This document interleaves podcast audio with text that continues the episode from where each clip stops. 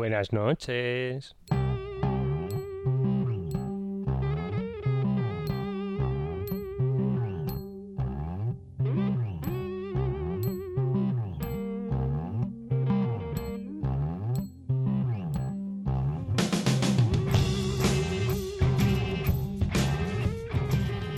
Hola y bienvenidos a un nuevo podcast de Bislúdica. Este es el episodio número 35 de un podcast dedicado a los nuevos juegos de mesa. Yo soy David Arribas. Yo soy Javier Calvo.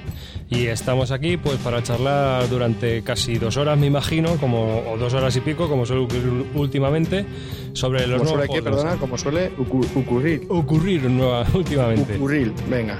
Recordad que podéis visitar nuestra página web bisludica.com, escribirnos un correo a bisludica.gmail.com y que podéis apuntaros en nuestro mapa de oyentes, que quedan cuatro oyentes por apuntarse para llegar a los 200, ese gran número redondo que queremos alcanzar. Pero perracos, venga, juntaros ya. Joder, Se ha ¿cuánto apuntado un montón de gente desde, desde el último podcast, pero todavía necesitamos cuatro más por lo menos para llegar a los 200. Así que venga, animaos, que ya hay un montón de gente que se está apuntando, sobre todo de Sudamérica y de todas partes de, de la península ibérica, y gente en el extranjero. Ya tenemos oyentes en Finlandia, en Noruega, en Suecia o por ahí, también marcados. O sean españoles que se han ido para allá, porque no creo que haya muchos noruegos que tengan un pedazo de nivel de español como para entendernos y que encima les guste el juego de mesas, que ya es el- la carambola de la carambola. No, es gente que, mm, que normalmente está de, de Erasmus. Así Ah, vale, que, bueno, pues están ahí estudiando y aprovechan para marcarse en el mapa de oyentes lo más lejos posible. Mola, mola. Y también, pues, para anunciaros que hemos hecho otra cosa nueva más para interactuar con vosotros en la página web, aparte de las encuestas, de las que hablaremos ahora un poquito, y que es eh, foros. Hemos hecho un pequeño foro, un pequeño foro muy lineal, va todo así muy seguidito, no tiene categorías ni nada. Mm, Si la cosa se complicara, pues habría que poner categorías. Pero eh, es un foro que va a servir pues para comunicarnos un poco mejor con los oyentes y para colaborar con nosotros. Por ejemplo, mientras ha estado ahora en fase beta, hemos estado decidiendo qué- cuál era el, siguiente tema que se iba a hablar en las encu- encuestas. Y eh, bueno, pues os comentamos lo que hemos hablado de, las encuestas si queréis y que hemos hablado en el foro mm, eh, mientras estaba en, en fase beta para eh, hacer una nueva encuesta. Y que sepáis que podéis encontrarlo en bisludica.com barra foro o barra foros si lo queréis integrado dentro de la página web. Bueno, eh, hay un enlace directamente desde la página y lo podéis probar. Así de que, simple. Sí, sí, es muy fácil darse de alta el que quiera participar y como tampoco me imagino que vaya a tener eh, mucho tráfico de, de mensajes y demás, mm, puedes eh, poner unas preferencias para que te lleguen los mensajes por correo. En cuanto a las encuestas, en, la anterior, en el anterior podcast os preguntábamos cuáles el, cuáles de los juegos de, de Essen os habían gustado más y cuáles de ellos los habéis puesto en los comentarios como que eran los más eh, si, si estaban en la categoría de otros. ¿Lo recuerdas, Javi? Sí, sí, perfectamente. Bueno, pues han votado 55 personas, lo ¿Qué cual a- dices? a mí me parece una barbaridad. 55. Sí, sí. Ah, otra cosa que tenemos que te debo comentar que, que a lo mejor ya lo hemos comentado en algún podcast, pero de hace mucho tiempo. Eh, nosotros, antes de empezar los programas, lo que hacemos es, eh, David me pasa previamente la escaleta, yo leo más o menos de qué va y más o menos yo sé de lo que vamos a hablar, pero no es todo. No, no. Ejemplo, esto de lo de las encuestas que yo no me acordaba, nunca me había comentado que habíamos, nunca me había comentado nada de lo de las encuestas, ni cuánta gente había votado, ni nada. O sea que muchas veces esa sorpresa que yo retransmito en el programa Es no es fingida. No, no, no, no. O sea, es totalmente natural. Porque es que no me entero, no, o sea, no me cuenta muchas de las cosas. O sea, yo también tengo también muchas sorpresas a lo largo del programa, como tenéis vosotros. O sea que, que quede claro. Sigue, Bueno, sigue. pues eh, para hacerlo un poco corto, eh, han votado 55 personas, que me parece una barbaridad, la verdad. Está muy bien. El ganador ha sido el Seven Wonders, con un 36% de los votos, 20 votos han votado. El segundo ha sido Troyes, con un 24% de los votos, 13 votantes. El Civilization, que ha sido un 13% de los votos, ha tenido 7 votos. Y Navegador, que ha tenido 6 votos, lo cual no está nada mal. Luego ha habido otros que han sido 5 votos. En este caso han sido dos High eh, Frontiers de del Eklund, este, del Phil Eklund. Y, sí por, raro. sí, y por último el London, que han sido 4 votos. Los otros tres no recuerdo en otros, aunque luego a lo mejor en comentarios eh, estará por ahí, pero se me ha olvidado apuntarlo y no te puedo decir, eh, esto es una ñapa total, una chapuza, ¿qué le voy a hacer?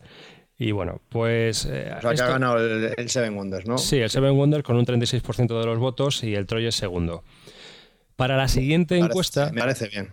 A ver qué te parece. Vamos a preguntar lo siguiente. Vamos a preguntar cuántos juegos tienes. Vamos a hacer una tabla con los juegos que tienes y cuántos juegos tenemos cada uno en nuestra ludoteca y cómo va a crecer, eh, como no sé si lo pondremos en una segunda encuesta en, la misma tabla o no, porque lo estuvimos hablando en estos foros eh, en la fase beta con Alex y con Sagres y no sabemos si vamos a meter unas cuantas preguntas más sobre si te van a dejar crecer la, la colección de juegos o la tienes estancada por diversos motivos, que nos parecía divertido también preguntarlo.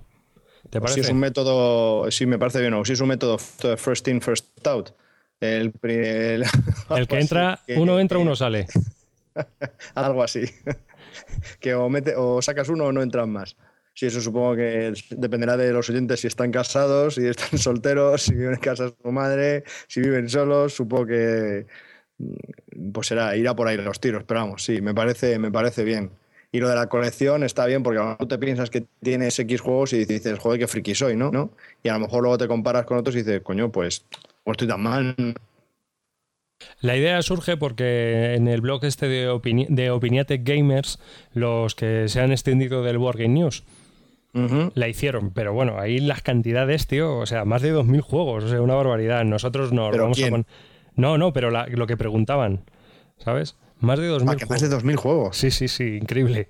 Una barbaridad. Yo no he visto los resultados. Alguno habrá, ¿no? Alguno habrá que tenga más de 2.000. Sí, pero ¿cuánta gente puede tener más de 2.000 juegos en este país? ¿Sabes? No, no creo que haya muchos. Entonces, eh, yo he puesto de máximo más de 150, que ya me parece una barbaridad y ya entras en un nivel de friquismo como el tuyo y el mío. ¿No?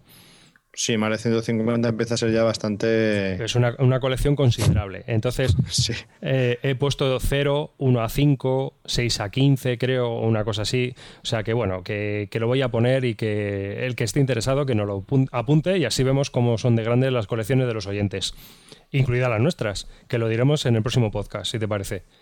Vale. Y sin más, pues vamos a pasar a la actualidad lúdica. ¿Te parece? Me parece.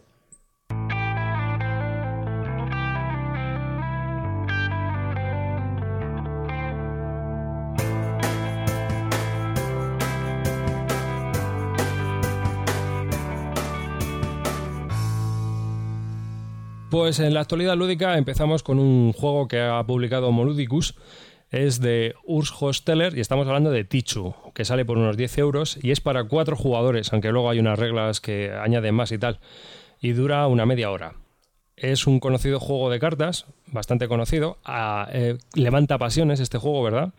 Sí, especialmente en Alemania, que el que esté el que haya jugado a la BSW eh, una página alemana de juegos online, de juegos de mesa online, pues verá que hay muchísimo alemán que juega este tipo de, juego, ¿no? El Tichu es el, gran eh, favorito y el gran ganador de, esa página web.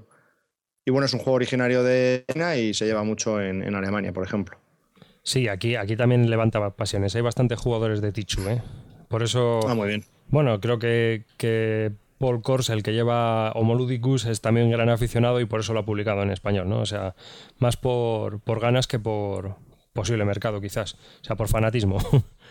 Ah, muy bien. Aunque, bueno, la mecánica del juego no deja de ser un roomie, ¿no? Algo así. Sí, es un, un roomie, tú sacas una secuencia de cartas y los demás tienen que, superarla, ¿no? Eh, se podría jugar con una baraja francesa, en la es que hay cuatro cartas especiales, ¿no? Que en algunas te hace cambiar de carta con otro compañero. No sé muy bien cuáles son las cartas especiales, pero vamos, lo que te hace es tener interacción con otros, con otros jugadores. Y es eso, si yo saco una pareja de doses, pues el siguiente tiene que sacar una pareja de treses, tal, tal, tal, tal, tal. Y creo que básicamente es así. El primero que se descarta es el que, el que gana. No sé si es así el juego o me estoy equivocando con otros, porque últimamente estoy bastante liado con los juegos de cartas y a lo mejor me estoy, se me están Estás mezclando ideas. Sí, estoy mezclando ideas, pero creo que básicamente era así. Sí, creo que sí. Pero vamos, si no, pues que no lo, no lo corrijan. Yo hace ya tiempo que jugué y como a mí este tipo de juegos no es que me, no, me apasionan en general, pues no, no le hice mucho caso, la verdad. Sí que está entretenido, pero yo dije, uy, esto es una continental, un Rumi, o sea, esto ya lo, ya lo he jugado. Es la impresión que a mí me dio, pero vamos. Pero es que a mí este tipo de juegos pues no me enganchan. O sea, directamente no me parecen unos juegos interesantes. Pero eso eh, entramos en lo personal. El siguiente juego de que va a salir, todavía no ha salido, aunque creo que ya está puntito a puntito, es Cargo Noir, de Seguel Laguet, publicado por Days of Wonders, de 2 a 5 jugadores y 60 minutos de duración.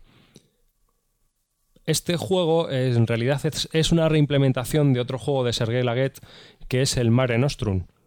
Pero digamos que le han remozado, le han colocado un tema de contrabando mucho más atrayente, con unos dibujos muy chulos, ¿verdad? Y, bueno, pues han cogido las mecánicas más interesantes de Mare Nostrum y se las han pegado a este cargo noir. Poco más puedo decir, que, quizás sea un juego bastante interesante y entretenido para ser de Days of Wonder y que, bueno, para ser de Days of Wonder, mm, jugones. Familiares tienen muchos cosas interesantes. Pero que. Sí, Habría, habría que leerse un poco las reglas. Las han publicado esta semana las reglas, el lunes me parece, la BGG. Bueno, yo me las he descargado, me las leeré esta semana, pero tampoco puedo aportar mucho más. Pero sí, en principio parece que es algo para jugones. Sí, es, es un poco más, eh, aparte de que tiene un poco de bluff, ¿no? Tiene un poco de faroleo el juego y es más mm, tirando al póker que, al RIS, ¿no? O sea, que, que, es lo que he leído yo por ahí. Pero poco más puedo leer de, este cargo noir hasta que no leamos las reglas y veamos un poco las, las primeras impresiones que tiene la gente. La verdad es que no, no podemos decir mucho más, ¿verdad, Javi? Sí, estoy de acuerdo.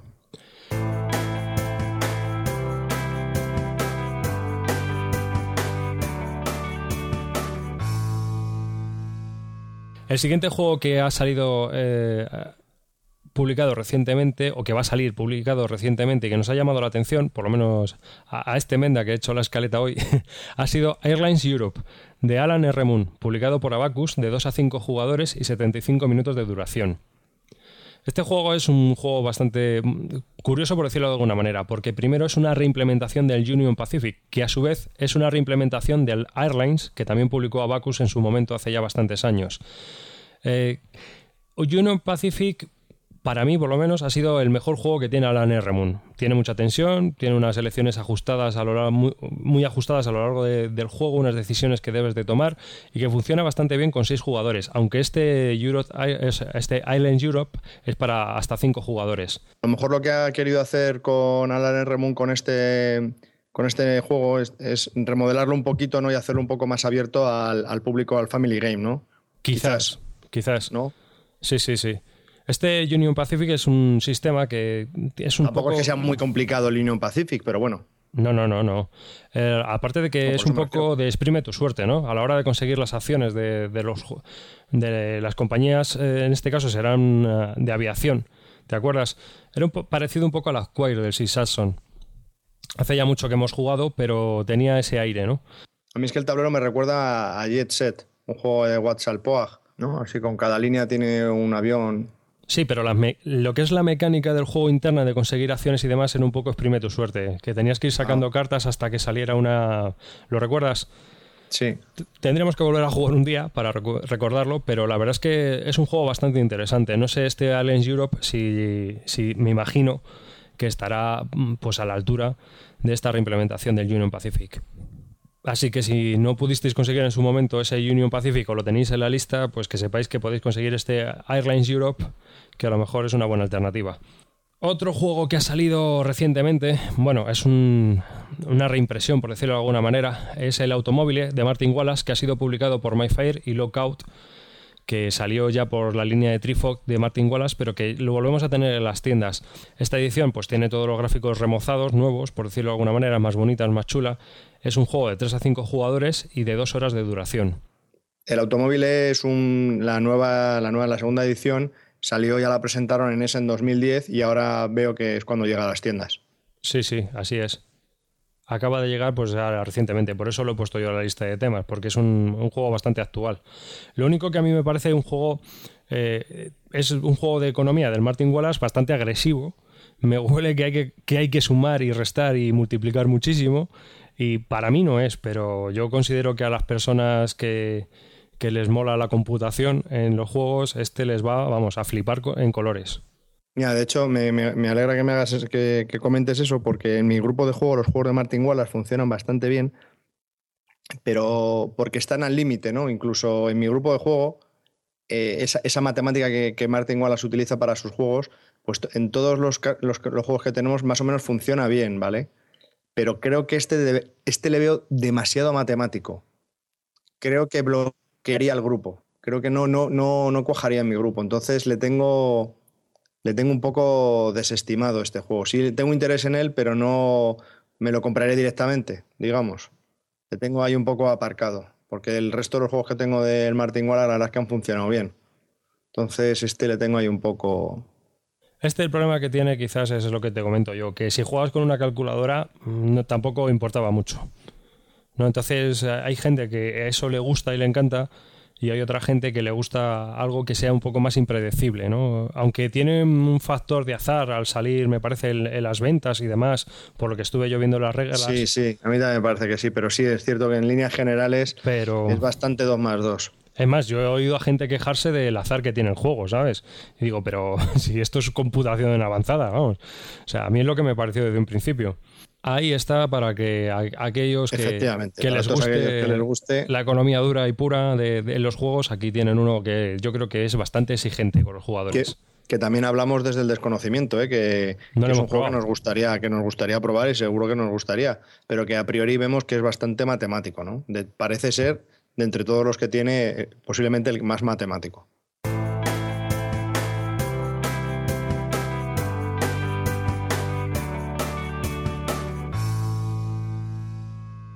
El siguiente juego que me ha llamado la atención para comentar en este episodio número 35 es Asara, de Wolfgang Kramer y Michael Kresling. Va a ser publicado por Ravensburger y es de 2 a 4 jugadores con unos 45 minutos de duración. ¿De Kramer? Sí, ¿Te interesaba a ti algo de Kramer? No, no, es que, es que es peculiar. No sé si. Tú no sé si lo has visto. Es un sí, juego... pero no le he prestado mucha atención.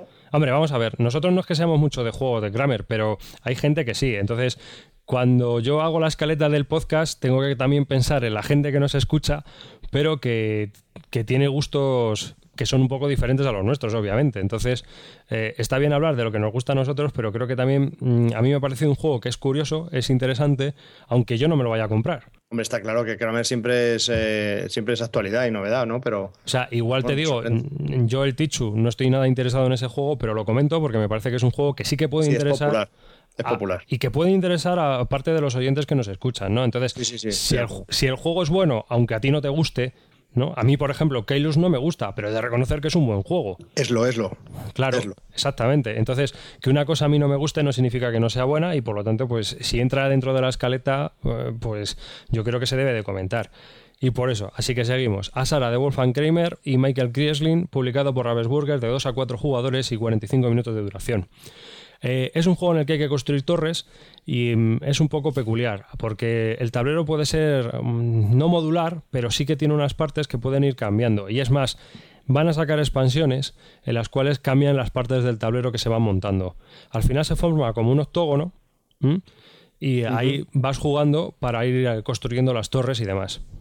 Es típico de Kramer, así que será bastante sesudo, me imagino, aunque sea un poco familiar. Y creo que tiene, no sé si, no sé si estoy confundiendo juegos yo también hoy, pero creo que tenía reglas básicas y reglas avanzadas. No lo sé. No recuerdo, porque no me leí las reglas, vi el tablero, tampoco me eh, llamó mucho la atención. Porque venía una reseña en la última Spielboss, y te lo digo en un momento. La Spielboss es la revista en alemán, que compramos la edición en inglés, y viene, además viene en portada. No, no, no, no, no viene en reglas avanzadas. En este juego no vienen reglas avanzadas, vale, vale. Pues rectifico. Mira, las Spielboss le dan una nota de 8 sobre 10. Joder, pues eso es raro verla en, un, en la Spielbox, ¿eh? Sí, lo que pasa es que dicen que para 2 no funciona bien. A ver, de 2 a 4, ¿no? Y para 2 nada. Es de 2 a 4 y para 2 no funciona bien. Ya. Bueno. Así que bueno, pues aquí queda aquel que esté interesado que le eche un vistacillo porque Ravensburger pues suele sacar también las reglas en inglés directamente y como aquí ya Sí, sí, están en inglés, ¿eh? están en inglés seguro, porque yo las he visto por ahí. Así que, pues nada, échale un vistazo que, puede ser interesante a todos aquellos que os gustan los juegos de Kramer. Y para terminar nuestras novedades de juegos normalitos, o sea, Eurogames, vamos a hablar de Puzzle Strike, de David Shirling, publicado por Shirling Games. Es un juego de 2 a 4 jugadores y 20 minutos de duración. Y este juego, aunque ya tiene un poco de tiempo, mm, lo hemos metido aquí porque ha salido la segunda edición y fue el señor Calvo el que me lo presentó y me ha parecido bastante interesante, así que cuéntanoslo tú. Sí, bueno, de lo que, de lo que recuerdo es, es, es una lucha, es un juego de dos a cuatro jugadores y, tú y son luchas, ¿no? Es eh, como el, Dominion es una mecánica similar al Dominion, pero en vez de cartas son, son chips, son piezas redondas de madera. Entonces cada uno tiene su bolsa y va metiendo con las, que, con las piezas que tienes unas piezas de inicio que vas metiendo en la bolsa y vas sacando y vas haciendo combos y, con las, y vas consiguiendo otras piezas que hay en la mesa. Entonces de lo que se trata es de meterle eh, puntos como de patadas, no sé si recuerdo, o golpes, algo así, a los contrarios. Y los contrarios lo que tienen que hacer es eliminar esas patadas o esos golpes, esos golpes de, su parte del tablero. Y básicamente es así. Lo que he oído, no, es básicamente es así. Luego hay algunas acciones, tal, tal, tal, pero vamos, básicamente es así. Lo que he oído como nota negativa de este juego es que no va bien ni para 3 ni para 4, que ralentiza mucho y, que es un poco descontrol, que el juego como es más óptimo y, realmente dicen que es muy muy bueno, es para 2. Sí, es, un, es una especie de, como un videojuego de combate en el que vas dos personajes combatiendo y se van clavando puñetazos, pero en forma de puzzle, como estas, estas luchas de puzzle que hay. No sé, esos juegos que hay para el iPhone y el iPad y el Android y todos estos en los que vas no, no, es que no me acuerdo ahora del nombre, pero que también vas como combatiendo cuando vas haciendo combos de fichas. ¿Te acuerdas tú, Javi? sí. Sí, pues algo así. Y entonces eh, eh, piensa, el diseñador pensó que barajar las cartas es un coñazo y que lo que mejor era era coger las fichas, meterlas en una bolsa e ir sacándolas. Entonces me parece que sacas cinco fichas y vas jugando. Sí, es una mecánica muy similar al dominio, pero con fichas, con chips y en una bolsa. Y el primero que le clave 10 puntos al otro, me parece, algo así, en gana. Sí. 10 golpes le, gana. Exactamente, así de simple y así de fácil. Mm, es un juego, la verdad es que bastante curioso, tiene una mecánica muy peculiar, a mí me lo ha parecido, aunque sea de, de, creación de mazos, como la del Dominion. Y además se puede conseguir la versión print and play en la propia página del editor, Sirling Games, por 10 dólares, que yo creo que es una buena forma de, por lo menos echarle un vistazo al juego y ver si interesa o no nos interesa. Porque al final te lo puedes eh, pillar por cartas y, ya está, ¿no? Claro, sí. Sí, sí, sí. lo de la bolsa y los chips, pero bueno. Aunque bueno, el juego viene con 350 chips, cuatro bolsas y bueno, la, página, las cajas y demás. O sea, la caja, las páginas de, reglas y eso. estoy, pensando yo que si son tres o cuatro, ¿a quién le repartes tú los golpes? Puedes cebarte con uno de los, otros, ¿no? Entonces, mm. dos van a por uno, se lo veo un poco raro, ¿no? Por eso dicen que a lo mejor como más brillas a dos, ¿no? Hombre, o dos contra dos, O dos contra dos, claro. Sí, sería lo suyo. Repartirse, claro, es que si no te puedes cebar con uno y le puedes dar a él todo. Y bueno, pues aquí termina nuestra primera parte de, de actualidad lúdica. Vamos a continuar ahora con los Wargames.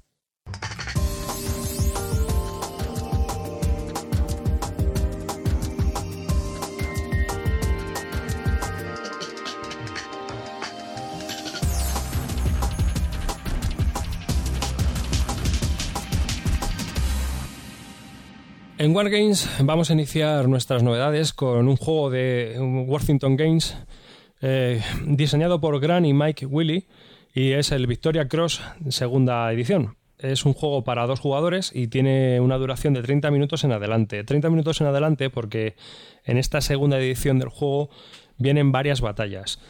Victoria Cross trata las batallas que hubo en 1879 entre la guerra entre los ingleses y los zulúes, la nación zulúe. Y tenemos batallas como Isalguana, Rockers Drip, eh, Hill y Kambula. Eh, estas batallas son bastante asimétricas, por decirlo de alguna manera, porque, por ejemplo, en Isalguana creo que hubo 15.000 o 25.000 zulúes en un bando y en el otro 4.000 ingleses. O sea que es un juego peculiar. Eh, en este juego, el primer juego era un juego de bloques, eh, solo era la batalla de Rockers Drift y en este segundo se juega ya con counters. Han cambiado, han quitado los bloques y han puesto fichas normales. Y usa el sistema, un sistema que tiene Worthington Games mm, adaptado a este tipo de batallas que es el hold the line que la verdad a mí mm, no me huele muy bien. Pero bueno, eh, los dueles es algo que siempre me ha gustado, las batallas coloniales, y que, bueno, tienen bastante interés por, ya os comento, por lo asimétricas que son, ¿no? Porque estamos enfrentándonos unos tíos que van desnudos y con lanzas, por decirlo de alguna manera, con escudos de piel de vaca, contra unos señores que llevan unos rifles, Martin Henry, para, vamos, que llevan unas balas que parece que iban a matar búfalos, ¿no? Entonces, en, la primera batalla de Isalguana, los zulúes se comieron literalmente a los ingleses por una mala organización en, en toda la batalla, en toda regla de los ingleses, y en la batalla de Rock Street 150 ingleses rechazaron a 4.000 zulúes que les intentaban asaltar en un, en un campamento avanzado, en un, en un, campo de suministros, donde había un hospital y unas cuantas cosas más. Esa batalla eh, es la batalla donde más cruces Victoria se han repartido en la historia, que la Cruz Victoria es la máxima condecoración inglesa a la valentía y demás. Se repartieron 11 medallas. Y bueno, eh, si alguien está interesado en este tema, lo mejor es que puede ver dos películas bastante interesantes. La primera de ellas es Amanecer Zulúe, que trata la, batalla de Isalguana, y la segunda es Zulu, que trata la batalla de Rock's Drift. Son un poco antiguas, pero la verdad es que si os gusta el cine histórico y bélico, es bastante interesante y os podéis hacer una idea de cómo fue aquella lucha. Aparte de que están muy bien realizadas, los uniformes y todo eso. Como veis, a David, a David no le gusta nada este tema. No, no, no me gusta nada, para nada. y también hay, hay, libros y de todo, pero bueno, es un, a mí es un tema que me gusta bastante, el tema este de, de. Mira, estoy viendo aquí, 24.000 guerreros fueron los que destrozaron al ejército... No, 1.700 nada más. A, a 1.700 ingleses en la batalla de Isalguana. O sea que, bueno, que fue una, una masacre total. Y después de comentaros este Victoria Cross 2, si antes, ¿ves? Mira, si antes hablábamos de, Asara, que es un juego que no me interesa, este pues sí me interesa y me enrollo mal, claro. Una cosita, ¿no? ¿Has dicho el precio más o menos orientativo? Ah, mm, sale por 36 dólares, así que me imagino que aquí se podrá conseguir con IVA ya incluido y todo en las tiendas cuando esté, pues por unos 38 euros. ¿No? Más o menos. Con los impuestos y todo eso, ¿no? El transporte y demás. ¿Y las aduanas? ¿Y las aduanas? ¿Qué me, vas a hablar de aduanas? ¡Qué miedo! Nada, nada, no, he dicho nada, no he dicho nada, que te, que, te tires pesadillas luego. Bueno, pues ahora no vamos a comentar así muchas más novedades, sino que lo que vamos a haceros es comentar un poco... Eh, bueno, yo, perdón, antes, antes de que termines, yo de Wargames, mm, la verdad que, que pocas, pocas novedades he visto. Lo único que, que querría nombrar así por encima y ya explicaremos algo más en, en futuros eh, podcasts es el, nuevo juego de, que está en preorden de GMT, el Andean Abyss del, del Folco Rune este, el, mismo que ha hecho el Labyrinth, ¿no? que lo tiene, bueno, que ha sacado un poco lo que es la idea del juego, pero, pero nada más, ¿no? y no poco poco hay de este juego. Sí, pero si quieres lo que podemos hacer es comentarlo en los correos, porque ha habido un oyente que nos ha escrito, es un oyente de Colombia, Juan Francisco Torres, mm. que nos ha escrito con muchos comentarios sobre este juego, porque claro, habla de su historia, ¿no? De la historia de su país. sí, porque no he dicho que Andean, Andean Abyss es un juego que basa sobre, sobre Colombia, ¿no? Sí, es la insurgencia y contrainsurgencia en Colombia, por decirlo de alguna manera. Es decir, desde los grupos paramilitares, los cárteles de la droga y los grupos marxistas contra el gobierno, es de uno a cuatro jugadores. Pero si quieres lo comentamos en los correos. y hablamos vale, vale, vale. No, yo era para decirte que no es que no no sé nada de este y tengo ahí algunos vídeos para ver de qué va, pero no, no he visto nada y no, no puedo comentar nada. Simplemente es lo único que me ha llamado la atención últimamente de novedades en cuanto a Wargames. No, no he visto nada más. Bueno, y no es una novedad porque está en preorden, así que todavía no ha salido.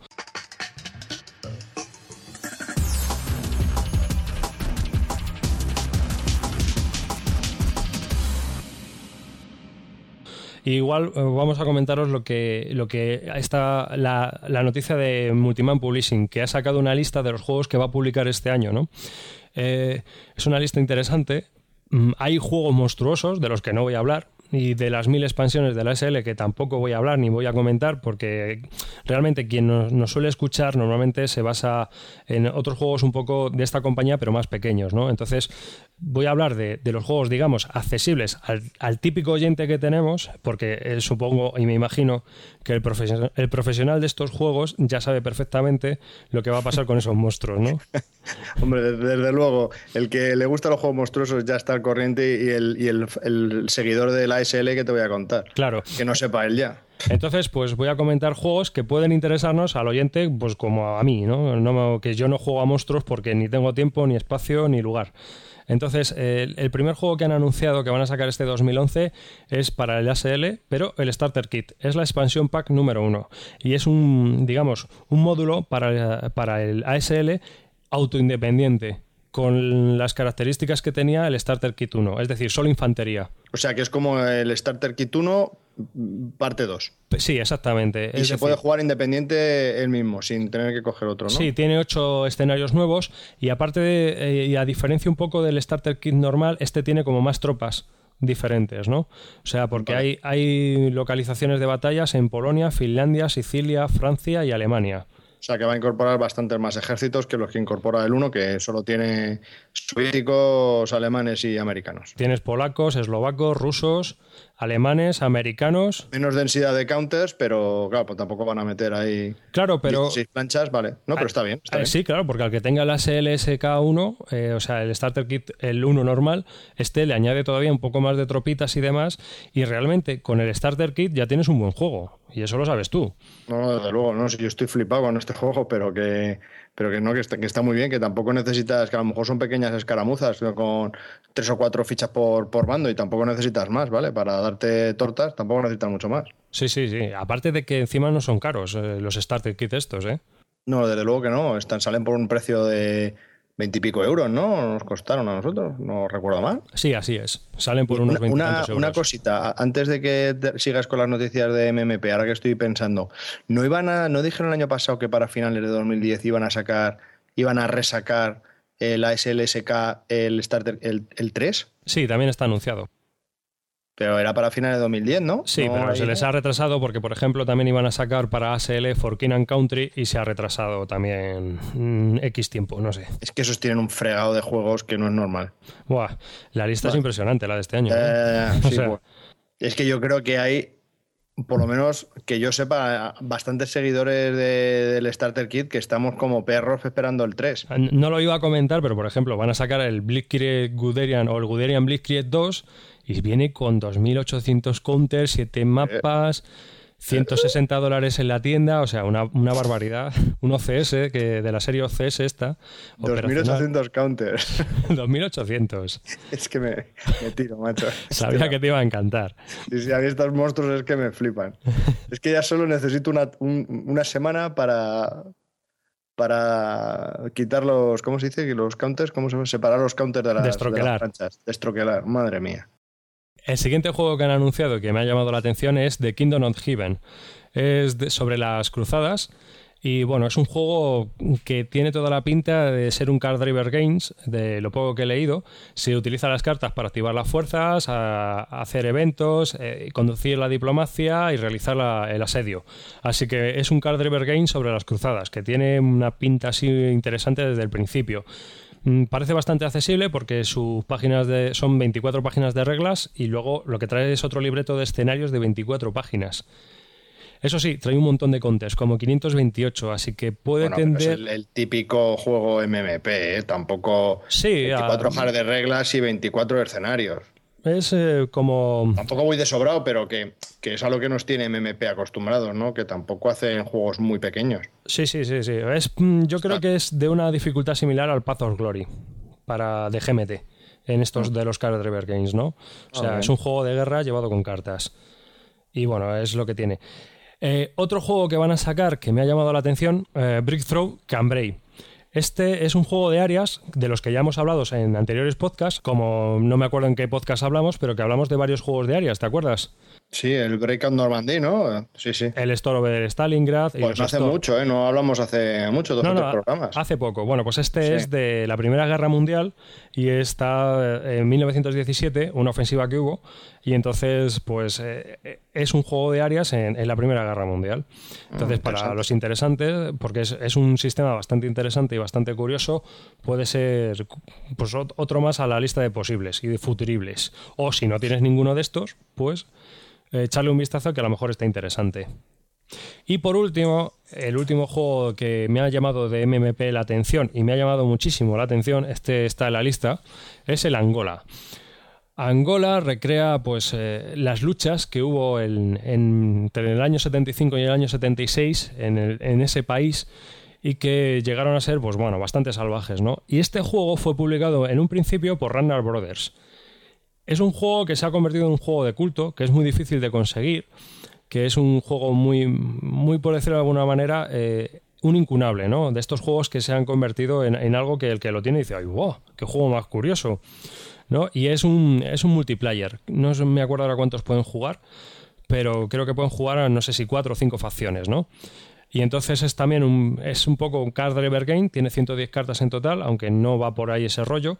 Eh, tiene 32 páginas de reglas y bueno, pues trata ese tema, ¿no? Pero este me sorprende un poco que hablar de este juego porque yo estoy suscrito a las eh, listas mensuales de cómo van los pre-order de MMP y de GMT y creo recordar que la Angola está en pre-order en MMP hace ya varios meses. Sí, sí, sí. Muchísimos meses. O dos años, por lo menos. Eso, que no quería decir, pero a mí me sonaba que estaba de años ya. Sí, sí, sí. ¿Y cómo es que siendo un incunable y siendo tan. no tenía ese tirón? Porque estamos hablando de que es un incunable y es un juego de culto, pero en ciertos círculos. O sea, en Logronas, no sé. Eh, es un poco. Pues que Angola. Claro, claro, claro. No sé. Pero vamos, eh, si queréis, hay fotos de este juego. Hay un blog de, de unos chicos catalanes, Besilun, y ahí hay fotos de este juego que lo tienen ellos y tienen una partida, unas fotos ahí puestas. A ver si lo busco, busco los enlaces y los pongo en la lista de temas, si te parece, para que la gente vea las fotos. Y hasta aquí las novedades de en cuanto a Wargames.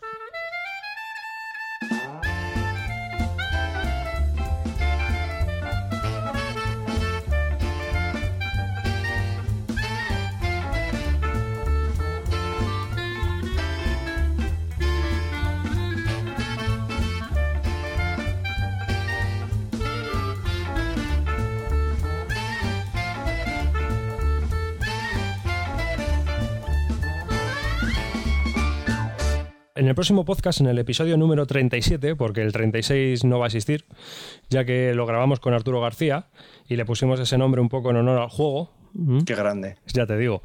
Y pues vamos a, en el episodio número 36, lo que vamos a hacer es seguir comentando novedades, porque nos hemos dejado muchas editoriales. Y vamos a hablar también ahora un poco de las novedades de Nuremberg 2011, pero lo vamos a ir desgranando todo un poco a poco porque es que hay muchísimas cosas que van a salir este año. Entonces, cosas que nosotros vamos a tener un poco en el punto de mira y cosas que tenemos que creemos que los oyentes deberían tener en el punto de mira si están interesados. así, así es. Lo de siempre, que os gastéis la pasta, vamos. Sí, lo único que hacemos aquí es fastidiar la economía. Como la tenemos todos bastante perjudicada ya, pues un poquito más.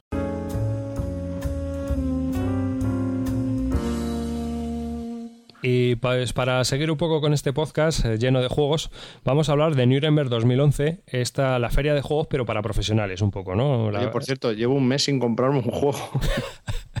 ¿Estás mal o algo? ¿Te pasa algo? No sé, tío. ¿Te has quedado sin dinero? Bueno, no. No, no, no, no, que coño. Que, bueno, sí, pero que para esto siempre hay dinero. Que no es que me. Bueno, el último que me compré fue por tu culpa, que me llamaste del, del, del Carry Full. Ah, sí. me dijiste, oye, tengo el manzanas con manzanas a 19. Y dije, pues píllalo. Pero que desde ese, yo creo que fue de. ¿Quieres que te, dé una mala noticia? ¿Quieres que.? A la semana lo pusieron a 10 euros. Eres un inútil, tío. Total. No vales para nada. Total, pero yo qué iba a saber. Jodas. Sí, sí, a 10 euros. Bueno, aquí, aquí deberíamos de hacer un pequeño accessit, como dices tú, y comentar una cosa. ¿Cuánto es el precio, cuánto es un buen precio por un juego? Por lo que a ti te parezca razonable. Exactamente. Caro ni barato, lo que a ti te parezca razonable. Yo creo que el manzanas con manzanas, cuando salió en el corte inglés de venta exclusiva, estaba a 36 euros. 45.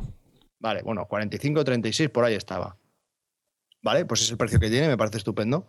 A mí me parecía caro, realmente para lo que era me parecía caro. Y cuando tú me dijiste que estaba a 19, pues pensándolo dije, pues está a buen precio. Y creo que es un juego que hay que tener por, cuando se junta, cuando te juntas un grupo de gente, dije, pues píalo. Y por 19 me parece bien. ¿Que por 10 es mejor? Sí, pero tampoco me, me parece que lo tenga desorbitado por 19. No, no, no, no, a mí tampoco, ¿eh? Por ejemplo. O sea, es, un pequeño comentario que hago del, tema del precio de los juegos, que muchas veces, pues, ¿cuánto quieres pagar? ¿Cuánto estás dispuesto a pagar? Pues siempre lo que a ti te parezca que es razonable. mira, eh, yo compré, cuando compré un juego, eh, el viernes, por internet. Ah, verdad. Sí, sí, sí, que te llame para decírtelo. De eso ya hablaremos en otro momento, porque... El futuro es podcast. Sí, porque eso estamos entrando en un nivel de friquismo son, sí, es algo así como el ASL. Son juegos que nos compramos y que jugaremos alguna vez, pues posiblemente no, pero. Bueno, ese sí, porque ese es para dos. Sí, bueno, vale, sí, pero ah, nos estamos refiriendo a la saga de los 18XX, estos juegos de trenes que son de duración extensa, complejos en cuanto a mecánicas y economía y tal. Y bueno, pues eh, nos estamos haciendo un poco con ellos.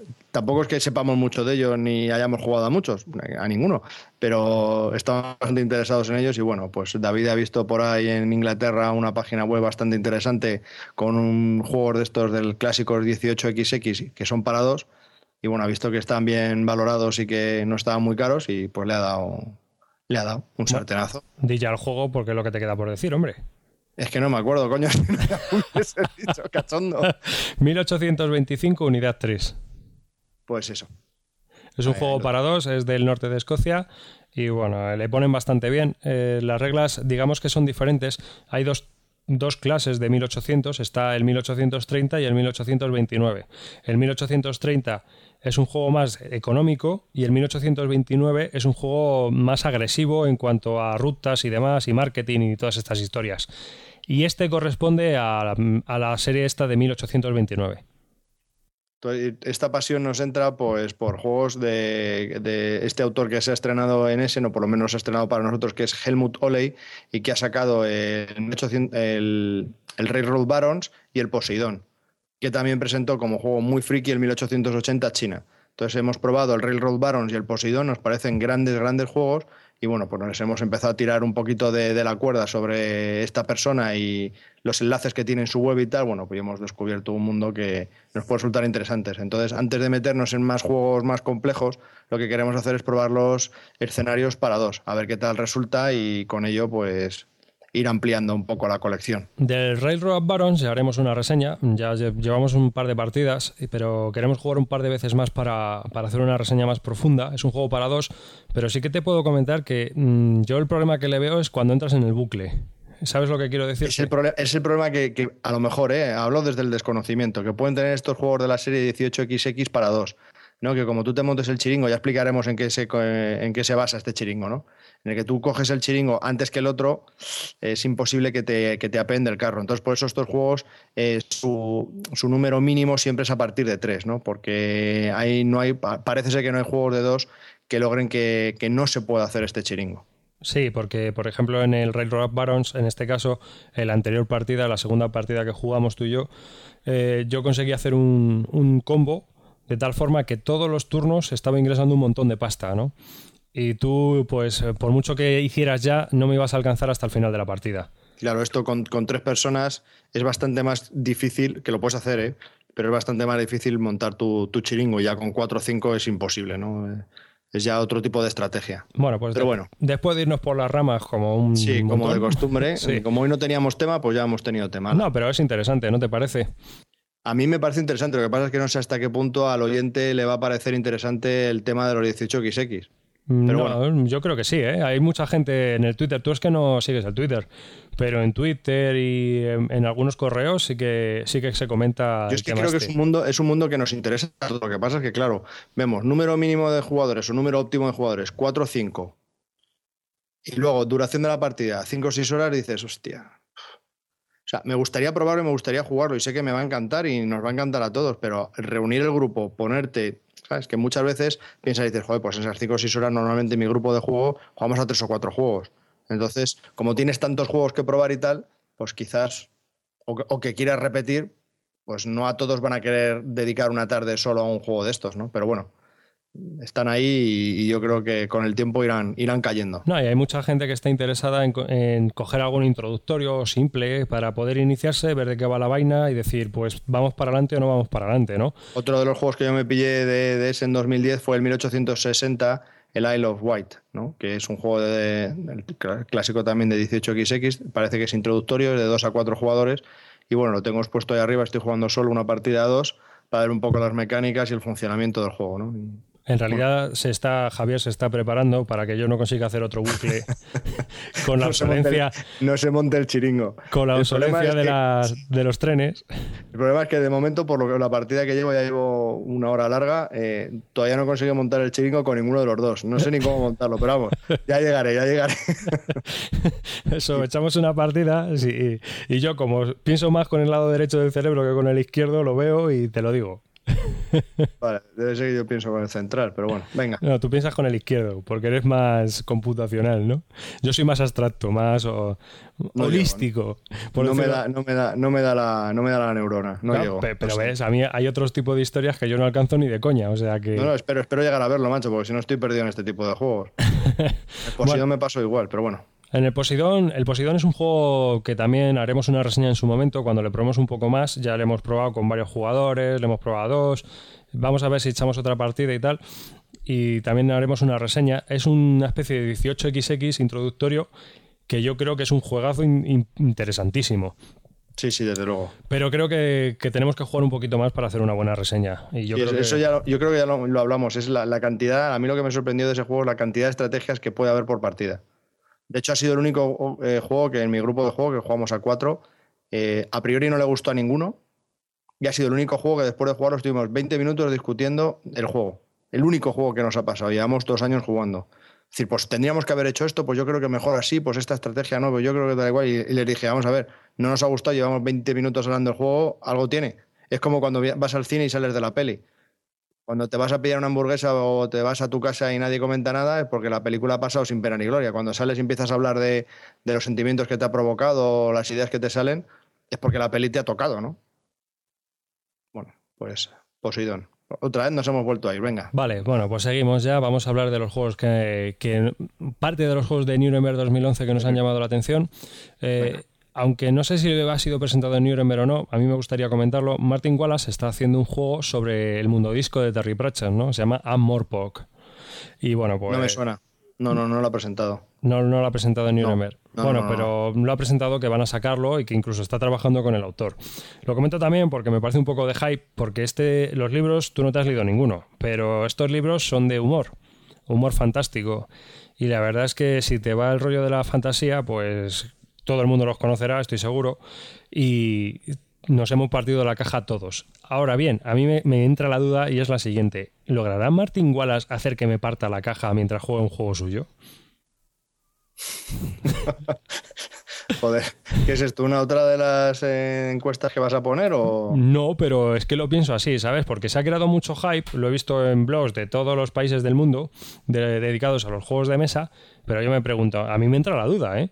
Decir, pero ¿tú crees que este tío me va a hacer que yo me parta el culo jugando a un juego? O sea, mm, a ver, ¿Pero lo ha hecho con esa idea? No lo sé, es que, pero es que tendría que ser así, o sea, mm, eh, si tú no has leído los libros y no sabes, no sabes un poco el rollo que llevan, pero es Sí, que- a mí es que me prestaste un libro, me lo empecé a leer y lo dejé a la página 100. Dije, mm, A, no me río, B, no me llama. Pero porque no conoces, o sea, no te llama la atención nada de lo que pone ahí, claro. Pero en cambio yo ya te digo que yo me parto la caja, me he leído un montón. Eh, no me he leído todos, pero sí me he leído bastantes. Es que todos, todos son Y bueno, un la mecánica eh, es. El juego transcurre en la ciudad de Amorpork y se, banda, y, se, y se basa, pues eso, en el control de zonas. Pues, que ya lo hemos visto mucho en, en Martin Wallace. Cada jugador tiene un objetivo oculto, ¿no? Y tiene que controlar un número de barrios, o amasar una cantidad de dinero, o perjudicar a otros jugadores. O sea, hay distintos roles que tienes que seguir. Se reparten en secreto eh, al principio de la partida y es lo que cada, cada uno tiene como objetivo. No, no, no, no, me hace gracia, no, le veo todavía la gracia. Sigue, sigue. Entonces, pues eso, que vas jugando cartas, tienes acciones y vas intentando ganar pues el objetivo que tienes en la carta, ni más ni menos. Y ya está. Y luego hay Bueno, pues después de este momento tan desternillante. No, no, que, que- perdón, que no, es que no sé. Lo curioso es que MyFair lo va a publicar en Estados Unidos y eh, Cosmos lo va a publicar en la versión alemana, ¿no? O sea que, que va a haber las dos ediciones. No sé, a ver qué tal pinta. Yo hasta que no lo vea no me lo creo, ¿eh? Más, más fastidia el juego, macho. No se me había ocurrido lo del que si te iba a hacer gracia. Sí, la verdad es que si es un libro dedicado a eso y crear un mundo así, que, no sé. Ya me parece, ya, ya tengo interés en ver el juego, a ver de qué va. Zetaman Games ha sacado otro de Terry Pratchett también, que es Guardias Guardias. O sea que mm, todavía no, no, lo va a sacar, creo que está en producción, o sea que lo están haciendo, pero es también sobre otro libro de Terry Pratchett, así que va a ser el año de Terry Pratchett, por lo que bueno, bienvenido a los juegos desternillantes. Sí, sí, bueno. Ah, pues yo hará comentar así algo mega friki, si me permites. Sí. Un grupo de mi música de progresivo extraño que se llama Terion, que va a sacar un juego de mesa. Sí, sí, así como lo oyes. Vi el otro día la noticia en mis páginas de música y dije yo, ¿qué? No hay mucho hecho y, de hecho venía un enlace a la Board Geek, a la BGG, aunque sin juego, venía simplemente lo que es la Board Geek, ya os iré ampliando esto, pero me quedé un poco... Hacen hacen música así, no sé cómo explicarlo, es progresivo, es un heavy progresivo, pero también con una idea conceptual, son álbumes de 78 minutos, con una idea conceptual sobre, yo que sé, sobre Egipto y las pirámides, o cosas así, temas como muy místicos y muy, muy raritos, y no, realmente no sé de qué van a sacar el juego, pero que van a hacer un juego de mesa. Pues, pues nada, no sé, cuando sepas más no lo cuentas, a ver, no sé que sea hasta interesante, porque a lo mejor son unos frikis de los juegos de mesa y hacen algo curioso. Si hablan de la Board Geek, o sea, es que la conozco. me quedé flipado. Bueno, aparte no, no, no, no, entendí la noticia, porque decía, Ethereum va a sacar un juego de mesa. Pues yo voy a seguir estos juegos de Terry Pratchett, porque a, ver qué tal están, a lo mejor hasta están entretenidos y todo, y el de Martin Wallace hasta te ríes, pero ya te digo, a mí me parece que pueda ser un buen juego de, de económico suyo, pero de ahí a que te partas la caja no lo veo. Pero bueno, bueno, no voy a ser pesado y a lo mejor me equivoco y lo vemos en un futuro, cuando ya esté presentado y, y es humorístico. Bueno, yo comentar de Martin Wallace que para Nuremberg 2011 eh, ha sacado dos prototipos de juego infantil, o lo que parece ser un juegos infantiles, ¿no? Que también me ha sorprendido un poco porque no pensé yo que este hombre hiciese juegos infantiles. ¿La Don Bahía o algo? no sé, no sé. Este año se, se ha trastornado. Lleva tantos juegos tan raros que al final se le pira la pinza y hace juegos, pues eso. Que sí, un juego cómico y, un, y dos juegos de niños. Como sean un poco, como sean como los típicos juegos suyos adaptados para niños, al niño a los cinco minutos le está la CPU ahí ardiendo. no quiero jugar más a esto, no entiendo y no quiero. no he tenido que jugar tanto en mi vida. y mis ositos y mis muñecos. Imagínate un animal sobre animal hecho por Martin Wallace. a lo mejor funciona, yo qué sé, que no sé. Eh, el tablero parecía muy fácil, pero bueno, no sé. Están en prototipos, están en prototipos. Pero que es Martin Wallace. Que sí, que parecía muy fácil, unos osos ahí y unos pingüinos, no sé. Bueno, coño, que parecía muy fácil. Ya ampliaremos más noticias. vale, muy bien. Eh, también van a, han anunciado el de Reiner que inicia, el Beats, que es la secuela del Fitch. Este es de, fichas de dos. O sea, este es peculiar. A mí me, ha llamado mucho porque eh, el juego original era con pentónimos, o sea, eran con, con, fichas como las del Tetris de toda la vida, ¿no? Y había que hacer como un Tetris. Y en esta, en cambio, son como binomios de colores iguales. Entonces tienes que ir creando las figuras que van saliendo las cartas con esos colores. sí, hay unas. Al, principio cada uno tiene un objetivo, ¿no? Y de mejor tienes que hacer un cuadrado. Y si haces un cuadrado del mismo color, pues te dan cuatro puntos. Entonces tú, mediante las fichas que te van tocando, tienes que ir haciendo cuadrados, ¿no? Es, es, igual al fits, pero en ese sentido, ¿no? Van cayendo las fichas desde arriba, en el tablero que lo tienes así ladeado, y tienes que ir consiguiendo ese objetivo, ¿no? Que para esa ronda, pues es hacer un cuadrado. A lo mejor en la siguiente ronda es hacer una figura tipo Tetris del mismo color, o no intentar hacerla, o algo así, ¿no? Hay distintos objetivos. A mí el FIS me parece un juego bastante interesante, familiar, familiar, ¿eh? lo puntualizo, que nadie se lleve las manos a la cabeza. Este también va a ser para 1 a 4 jugadores y unos 30 minutos de duración. Eh, yo me imagino que va a funcionar bastante bien también, porque estos juegos así que tienes que hacer formas, si están bien hechos, la verdad es que están bastante entretenidos para toda la familia. a mí no, he leído las reglas y no me ha llamado tanto la atención como el Fitz, pero bueno. Hombre, si tienes el Fitz, a lo mejor esto ya es repetirse, ¿no? Sí, lo veo más osito. Claro. Pero bueno, todo será. Todo será echarle un vistazo y, ya está. Si te parece, vamos a hablar de Queen Games, que ha anunciado varias novedades en este Nuremberg 2011. Lo primero son unas expansiones para el fresco, que es una caja que consiste de, los módulos 4 a 6. En la caja inicial ya vienen los módulos 1 a 3 y ahora ya vienen los, de 4 a 6. ¿no? Una cajita yo creo que para mantenerse, para seguir manteniendo vivo las ventas de este juego, que estuvo nominado al Spiel des Jahres, y que pues se pueden, son módulos que se pueden mezclar al juego original o quitar o como tú quieras. El siguiente juego que también han anunciado para Nuremberg 2011 es German Railways 1832-1872. Y este a mí me interesa, a Javi no sé. Sí, a mí también porque volvemos a lo mismo. Estos son clásicos juegos. Pues ya, ya pasó en su momento con Samarcanda, ¿no? Que Queen editó el año pasado Samarcanda. Lo que pasa con, este nuevo juego de Queen es lo que pasó en su momento con el Samarcanda, ¿no? Hace el año pasado cuando lo, lo editaron, ¿no? Que era un juego de, de la editorial, ¿cómo se llama este hombre que...? Eh, Winson Games. De Winson Games, que lo hizo Harry Wu, que era bastante friki, se llamaba el juego Road to Riches. Se era, bastante, ¿eh? era bastante interesante, o a mí me lo parecía, ¿no? Lo que pasa es que Queen lo, lo remozó un poquito y lo, y lo ha hecho un poquito más familiar, de hecho bastante familiar, entonces le ha quitado la idea original. Y también pasó ahora que estoy recordando con el primero que sacaron de esta, de esta índole, que era el Chicago Express. Guavas Cannonball. Era el Guavas Cannonball original, que también era un juego bastante friki. Y, al final lo hicieron pues bastante facilito. Entonces yo no sé, este juego también es de Harry Wu y, el, original era Ost, Ost Ostban o algo así, ¿no? ¿Cómo sí, pero Biche Ostban sí, es estación del oeste de Prusia, la traducción. Y bueno, que es un juego bastante friki de Winson Games y ahora parece que lo han sacado, lo han hecho el German Railways. Y entonces, pues claro, ya teniendo en cuenta lo del Samarcanda y el Chicago Express, pues ya no sé hasta qué punto este juego lo han remozado.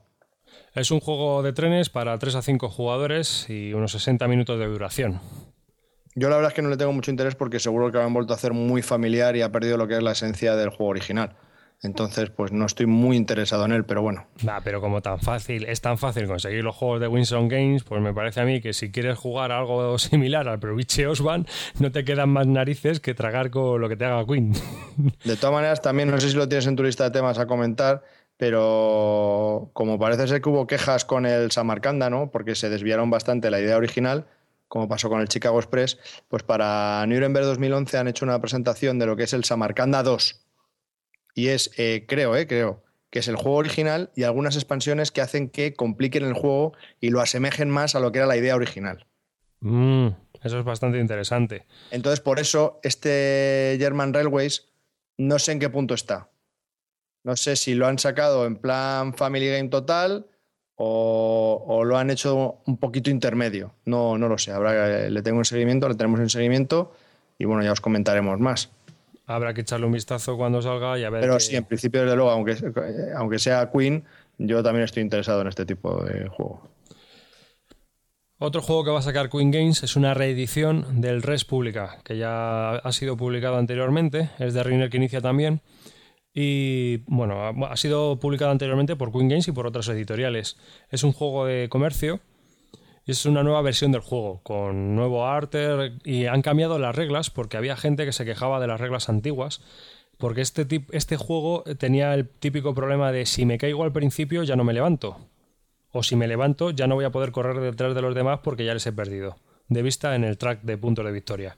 Mm, es un tema, es un tema interesante ese. ¿eh? El otro día lo discutimos en mi grupo de juego. Eh, pero vamos, que lo dejamos para, para otro momento. Tampoco quiero yo. Sí, porque es verdad. Dilatar más el programa. Sí, sí, podemos, sí, lo podemos dejar para otro día hablar de ese tema, porque eh, solo decir que, hay veces que es verdad, que hay juegos que cuando te caes dices, ¿y ahora me queda una hora de veros cómo me ganáis? o sea... Sí, hay juegos que. No es que estén bien hechos o mal hechos, simplemente que pasa eso, ¿no? Que hay algún jugador pues que se queda atrás, no tiene forma de, de recuperar, ¿no? Entonces, por mucho que hace, por mucho que intenta, eh, sigue viendo que, el chico queda atrás, eh, sigue siendo el último en todas las rondas y a lo mejor le quedan de 10 rondas, se ha quedado el último en las tres primeras y ve que por mucho que haga ya en las siete que le quedan, entonces ¿a qué te dedicas? Exactamente. Y, bueno, ¿A qué dedica el tiempo libre? Pues cómo habrá, es Habrá que ver qué tipo de modificaciones han hecho en esta red pública para ver si han mejorado ese tema. Y mm, de, de Queen también van a editar eh, Show Manager que es un juego, yo me alegro de que editen esto, ¿sabes cuál es? Sí, creo que sí, es el Atlantic Star de... Exactamente, es el Atlantic Star. El Atlantic Star es una reedición, digamos, una reimplementación del Show Manager y han vuelto a reeditar el Show Manager. Es un juego de cartas bastante interesante y cuéntalo tú, que lo tienes más fresco, que has jugado hace poco. Pues sí, para mí es un, un juegazo como no hay otro. Es un family game es de 2 a 6 jugadores y es perfectamente compatible con 2, con 3, con 4, con 5 y con 6. Eh, lo único que tienes que hacer, el, por ejemplo, el que yo tengo es el Atlantic Star, eh, son rutas de, barcos eh, o cruceros y el Show Manager, pues no sé cuál es la idea. Es cine, tienes que hacer películas. Entonces, tienes que hacer películas. Tienes que conseguir actores que se puedan ensamblar muy bien en tus películas. Entonces hay un tablero central en el que se van a ir hay, actores o barcos en el que tienes que ir comprando y vas haciendo tu, mazo, ¿no? Tu, tu, mano de cartas. Entonces, en la primera película o en el primer crucero solo son cuatro cartas y tienes que hacerlo con el barco A, B, C y D. Entonces, eh, cuando tienes esos cuatro barcos de ese mismo color o esos actores de esa película, pues lo bajas, ¿no? Y entonces puntúas con los puntos que tiene cada actor o cada barco. Pero el problema que viene ahora es el, el, problema es el siguiente, que no puedes bajar para hacer ese crucero o esa película cuando te quedan más de dos cartas en la mano. Entonces, claro, no siempre las cartas que hay en el tablero central te pueden interesar. Entonces, ahí está el tema. Entonces, cuando pasas de esas dos cartas, imagínate que ya tienes más de seis cartas, pues tienes que pasar a la siguiente película o al siguiente crucero. Entonces, eso ya depende de ti. Y en el momento en que has terminado o una película o un crucero, pues ese, eso ya no lo puedes volver a realizar. Entonces te tienes que ir ya dedicando a las otras. Pero muchas veces las cartas que hay en el tablero no son las que a ti te interesan o las cartas que tú ya has conseguido, a lo mejor te das cuenta que la última que te falta no, no aparece, ¿no? Entonces, Así pues, es. Cuando son como cuatro cruceros o cuatro películas. Cuando estás en la primera fase, por lo mismo te da no hacer la película 1, la 2, la 3 o la 4. Pero cuando ya has hecho dos películas, ya las cartas que necesitas son bastante limitadas, ¿no? Eh, las cartas se consiguen con dinero. Eh, es otro de los temas muy interesantes de este juego, es que cada jugador tiene un dinero limitado al principio de la partida y no tienes más.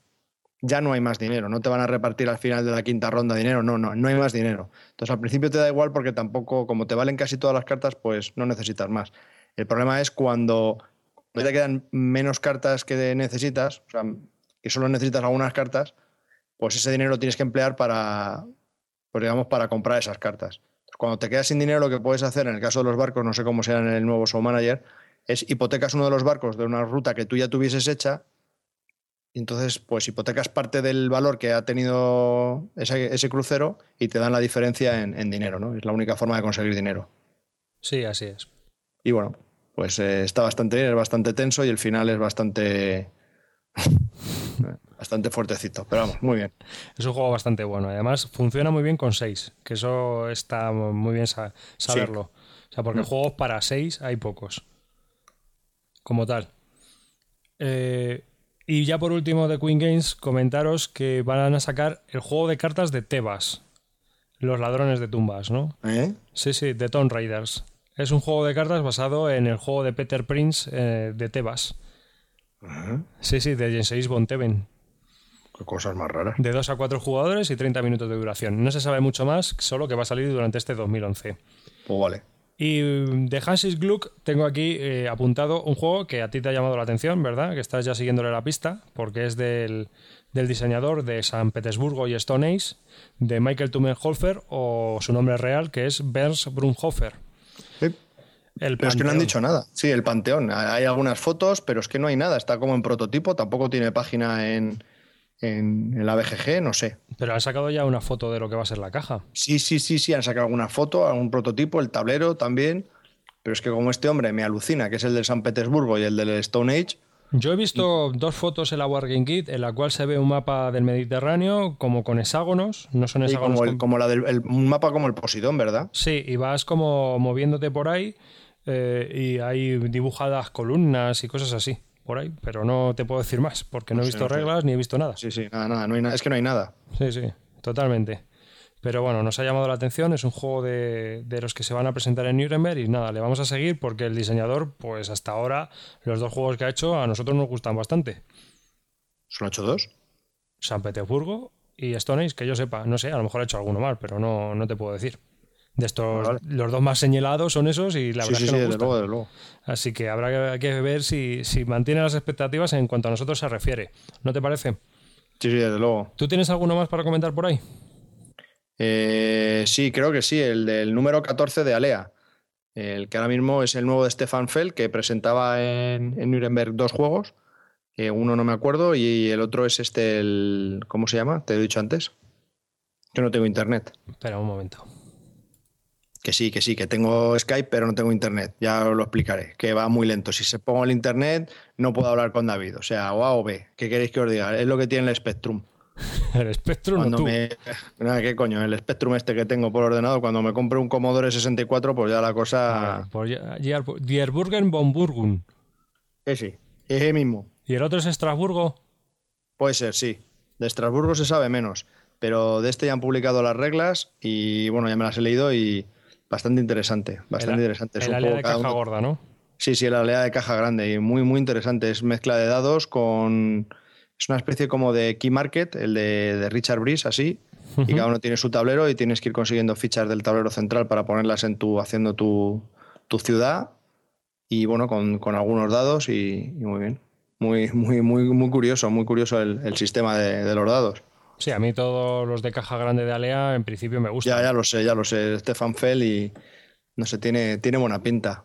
Luego te he comentado que había algún otro más por ahí que sí, el nuevo también de cómo se llama este, Michael Sacht, no. Michael Sachs. No, te he dicho el de, ¿cómo se llamaba? El, pergam, el pergamota o pergamino. A mí el único que no me gusta de Stefan Fell es el de Runan Pirates, ese. Sí, desde luego. Pero tío, que te he dicho antes unos juegos ya, y no los has apuntado lo que te he dicho, desgraciado. No, no lo he apuntado. Pues si te lo he dicho para que lo apuntases porque sí, iba a quitar pero internet. he apuntado cuatro cosas, pero ya las has dicho. ¿Qué, qué, qué, qué has apuntado? ¿La lista de la compra? Eso, sí, más o menos. Joder, madre que me parió. Bueno, pues hay un juego de... Jo, tío, mira, pero míralo, Perga... Pergamón o Pergamino. Pergamón. Pergamón, ¿de quién es? De Estefan Dorra. De ese, de, de Estefan de Andorra. Que pues este hombre ha sacado un nuevo juego que por los precios que he visto en las tiendas online va a salir bastante bien. No sé cómo lo han conseguido, pero está a 16 euros. Y es un poco bueno, tienes, son excavaciones, tienes que adentrarte en las excavaciones y conseguir eh, objetos, ¿no? Y luego presentarlos en, el museo. Hay una sala de museos y bueno, eh, pues es, es, una dinámica que bastante ya conocida por todos, porque ya han salido algún que otro juego así, de parecido, pero no sé, la, la, los, los, artilugios que logras eh, sacar están partidos y los tienes que ir juntando tanto a derecha como a izquierda. Eso es un poco curioso, es un poco distin distinto, ¿no? Tienes que coincidir, sí. Sí, Dime. Este ya está en las tiendas, ¿no? Pues no lo sé, no lo sé, pero es que si yo lo he visto, es que creo que está en, en las tiendas alemanas, estaba a un precio de 16 euros, sí. pero que lo iban a empezar a recibir en marzo, me parece. Ah, puede ser, puede ser. Pero 16 euros. Jugar, pues está muy bien. No sé, me ha parecido un poco con muchísimas fichas y sí, sí, sí, sí, sí. Y otro juego tampoco recuerdo también que lo habían sacado por muy poco dinero, 18. A, a No ti sé si- Estefan Dorra te gusta mucho. Muchísimo. Pero además, la- si ves las la fotos- esa. Pero tío, si esto, esto es enorme. Sí, sí, sí, 16 sí, sí. todo esto? Ah, lo digo en serio. Cuidado, lo veo en las fotos, pero a lo mejor son tableros chiquititos. Vale, vale. Es igual, ¿eh? pero que tiene muchísimas fichas. No es que, que me sorprende que, que lo saquen a un juego a un precio tan reducido. Coño, es que es el mismo precio que tenía el, el de caballos, este que era el paso. Ese me costó, que era un truño total del Estefan Dorra, que no me gustó nada. Y tiene el mismo precio. Y luego también han sacado eh, algunos eh, jueguecitos independientes para, para el carcasón, con un mipel así de metal muy grande. Uno es un juego de dados y otro es otra expansión, que es el fantasma, que es un mipel transparente y que es tener otro mipel más que lo puedes ir poniendo por el tablero. Lo que pasa es que el, el fantasma lo que hace es duplicar otro mipel que ya está en el tablero. Lo que pasa es que hasta que eso no se cierra o no se construye, pues no recuperas a tu fantasma, ¿no? Pero es como que no ocupa lugar en algo que ya está habitado. Ajá, Y esas son lo, lo- lo que tenía que destacar. muy bien. Pues nada, hasta aquí las novedades de Essen y las idas de olla nuestras, que nos hemos ido... Joder.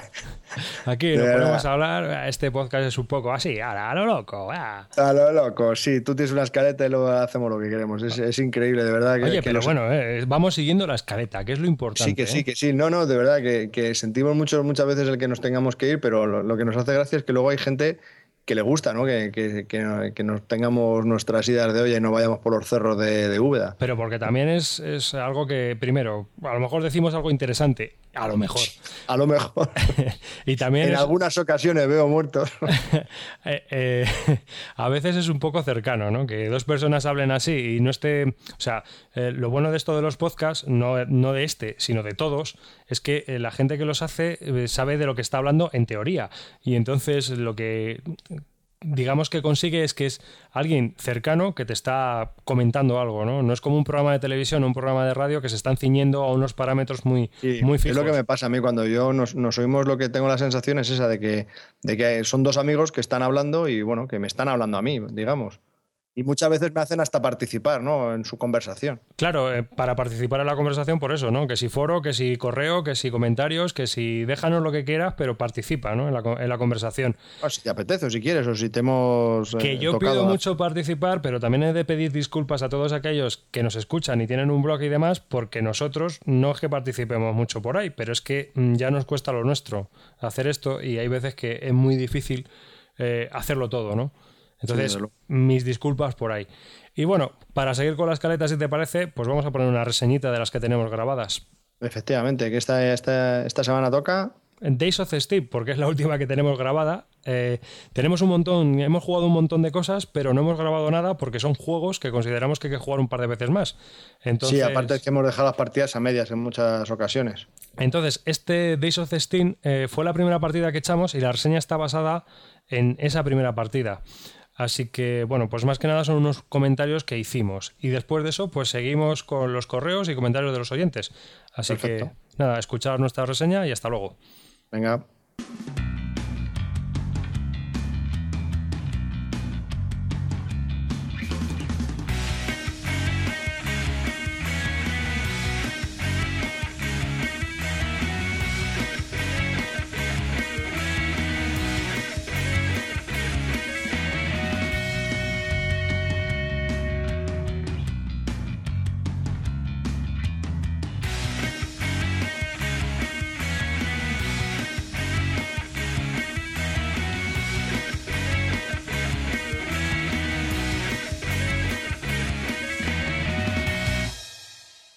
Vamos a hablar de Days of the Steam, un juego de Aaron Lauster, publicado en su edición de Valley Games.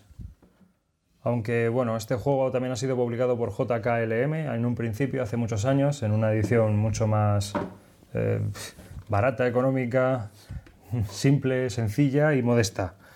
Eh, también ha sido licenciado por una empresa que se llama Stratamas, pero bueno, eso la verdad es que conocemos más a Valley Games y es la empresa que, que nos ha, ha publicado este juego para, para toda Europa y Estados Unidos. Es un juego de trenes de 2 a 4 jugadores con un tiempo medio aproximado de 30 a 45 minutos y en la que la misión es la- lo que tienes que hacer normalmente es eh, construir una vía, eh, mover cubitos y dominar, dominar las vías, vamos, en pocas palabras. Vamos a explicaros un poquito los componentes.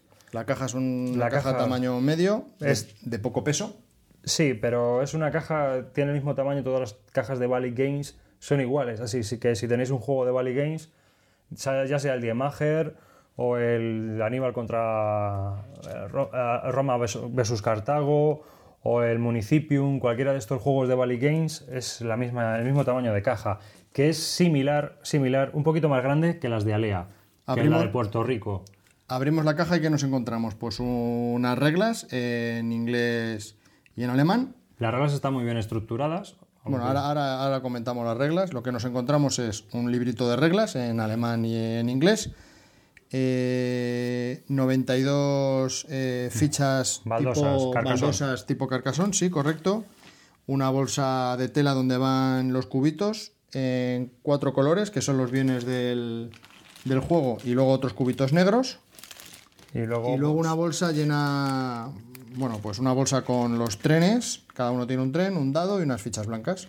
Y unas fichas negras que también se utilizan eh, en el juego en, cierta, en ciertos momentos. Pues hasta aquí los componentes del juego. ¿Calidad de los componentes? Bastante buena, es un juego que está fabricado en Alemania y eso se nota, se nota hasta en la bolsa que es de Y, filtro. y Valley Games que siempre, que siempre da... Sí, pero Val- Valley Games siempre fabrica el Ludofat, creo. Y bueno, pues las fichas de, de- que, que se utilizan, que son tipo carcasón, es que son como las del carcasón. Sí, sí, tamaño y todo. Tamaño, forma y peso, yo creo. el cartón que utilizan. Un poco explicando eh, los componentes más en detalle. Las eh, reglas, que no sé. Antes, antes las, ¿O las- quieres los, no, los componentes eh, que encontramos en una ficha, en las, las 92 fichas están divididas de la siguiente manera. Hay 80 que muestran vías de trenes y vagones, vagones de 1 a 2 con uno o dos vagones, y luego 12 ciudades. Eh, básicamente así son las fichas. Y luego cada uno tiene una ficha de un tren que hay con unos dibujos de carbón desde 1 a 6. Bien.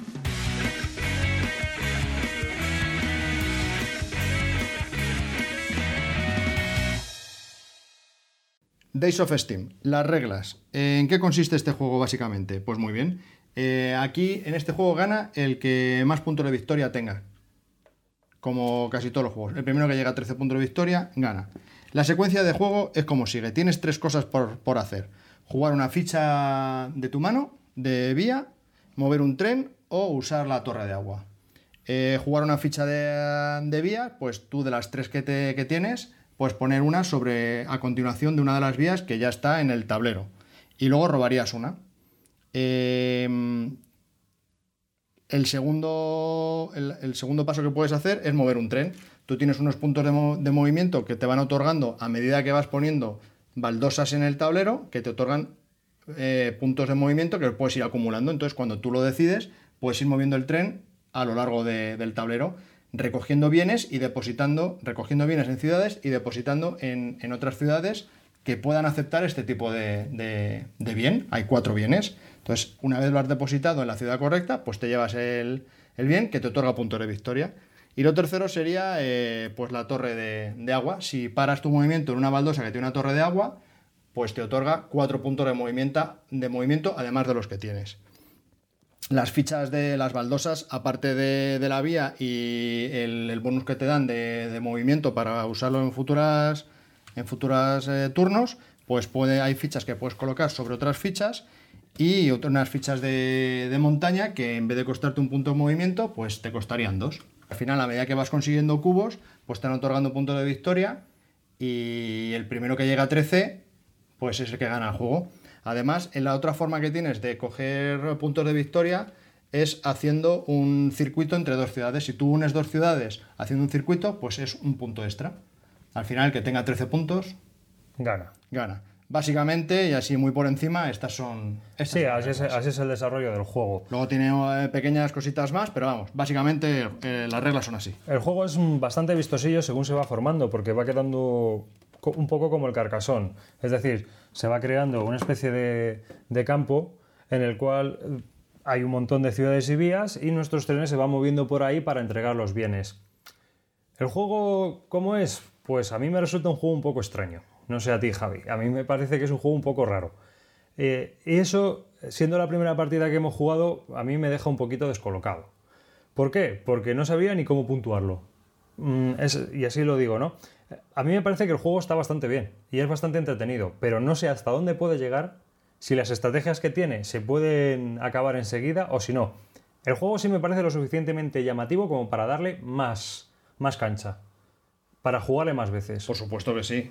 Tiene, tiene recorrido, ¿eh? Tiene... Cuando yo adquirí este juego eh, pensaba que era bastante más simple, era un juego de conexiones de trenes y que, que, bueno, tenía un desarrollo más o menos ligero. De hecho, cuando tú ves las fotos de Days of Steam en, en la web, pues aparentemente es un juego sencillo. ¿ah? Claro, te ves una, una explanada tipo Carcassonne, pero con, con baldosas de trenes, de vías Sí. y parecía- ciudades uniéndose. A mí me parecía algo muy sencillo. Entonces, y encima vi el tiempo, que el tiempo medio de Days of Steam es de 30 a 45 minutos. Dije, pues tampoco puede ser. Nada, me imaginé que era un juego mucho más familiar que, que otra cosa, ¿no? Mucho que estratégico. Pero, eh, ¿qué ocurre? Que es algo más estratégico de lo que parece.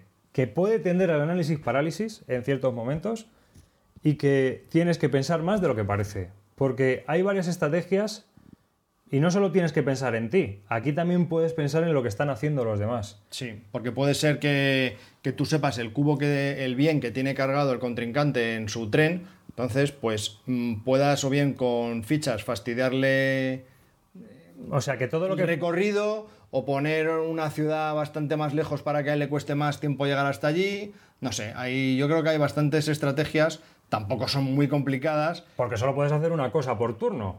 O sea, el juego es lo suficientemente sencillo como para que lo pueda intentar todo el mundo, pero también es lo suficientemente complejo como para representar un poquito de, de- tensión y de tener que tomar ciertas decisiones que te obligan a ciertas estrategias. Cuando David se refiere a complejo, se refiere a la complejidad de lo que él originalmente pensaba que podía tener. Sí, porque realmente tampoco, o sea. no, es, no es un Steam. Y no es un 18XX, o sea, mm, centrémonos. Claro, pero yo pensaba que era un poco más complicado que, por ejemplo, Aventureros al Tren, pero que eh, tiene... Completamente distinto. Sí, ¿no? sí, sí, pero tiene un poquito más. Tiene un poquito Sí, más. sí, sí, sí, Se acerca más a un Union Pacific. Pero es por el, por el hecho, pero por el hecho del de, el movimiento de bienes. Sí, efectivamente. Que eso hace que sea que tenga bastante similitud con el Steam y, lo, y, y juegos de. Que tengas de que esta- pensar dónde tienes que recoger, eh, dónde tienes que poner una ciudad para recoger los bienes y dejarlos en otra ciudad que te pille más o menos cerca. A la vez que vas intentando ganar puntos de vapor que son los que te hacen que, que el tren se vaya moviendo. Puntos de o sea, tienes que estar un poco pendiente de varias cosas Sí, con, con las pocas accio- con las pocas acciones que tienes, tienes que tener en cuenta bastantes factores. y estar pendiente de lo que están haciendo los demás porque en cualquier momento pueden conseguir los 13 puntos. Y encima, según se va acercando a ese, a ese tiempo, o a mí me, me lo parece, eh, el juego va ganando más en tensión y como que se va acelerando. Sí, es cierto. L- eh, la única pega que yo le pondría a esto es que no hay ningún, no hay ningún, no hay ningún modo de saber los puntos de victoria que lleva cada uno. Realmente es un fallo que tiene este juego. Que le falta una hoja de ayuda o ir apuntando para que se Sí, vaya porque- viendo. Claramente. Porque no lo he querido explicar las reglas para no hacerlo más denso, pero creo que si vamos a criticar esto, Sí. habría que hacerlo. Eh, cada bien que tú tengas vale dos puntos de victoria. Pero si consigues dos bienes, aparte de que te dan dos puntos de victoria cada uno, si son de distinto color, te da un bonus de un punto. Si consigues tres distintos, te da, aparte de los dos puntos cada uno, te da un bonus de tres. Y si consigues los cuatro, te da un bonus de cinco. Entonces, cuando tú ves los cubos que tienen los otros jugadores, tienes que empezar a hacer el cálculo de lo que tiene cada uno. Entonces, no es que sea complejo, porque vas a llegar a 13. o- Claro. Tampoco es que sea complejo, pero bueno, ya aparte de lo que tú tienes ya con lo tuyo, tienes que empezar a de, de formarte tu chiringo en la cabeza, tienes que empezar a contar los puntos que tienen los demás. Entonces, para nosotros que ha sido dos, pues tampoco era tan, complicado. Hombre, tampoco quiero decir que sea dramático con cuatro jugadores, pero que no ayuda. Que, No, po- no. que podría haber. Se podría haber hecho el sistema de puntuación de una manera distinta. O por lo menos haber insertado algún tipo de guía o fabricarte. Algo O tipo. Carcassonne, una tabletita pequeña aparte, Claro, de hasta donde- 15, en el que vas con otro cubo aparte o con otro tren, poniendo los puntos de victoria que vas obteniendo. que va teniendo cada jugador y se va viendo de un vistazo que es lo porque no se pueden restar, así que siempre van hacia adelante. Eh, en resumidas cuentas, ¿el juego es interesante? Pues a mí me parece que es interesante en esta primera, ya os digo, en este primer acercamiento que hemos tenido, esta primera partida que hemos tenido, pero también me ha dejado, ya te digo, un poco descolocado. Primero porque no era lo que yo esperaba. Yo me esperaba algo más ligero. Y segundo, eh, no sé hasta dónde puede llegar, pero sí que me ha picado lo suficientemente la curiosidad como para decir, oye, pues está bien este juego.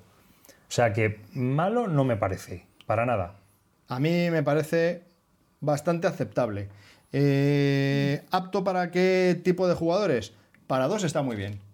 Y yo creo que es escalable, para, es de 2 a 4, para, tanto para 3 como para 4. Yo creo que con 4 tiene que estar bastante bien este juego.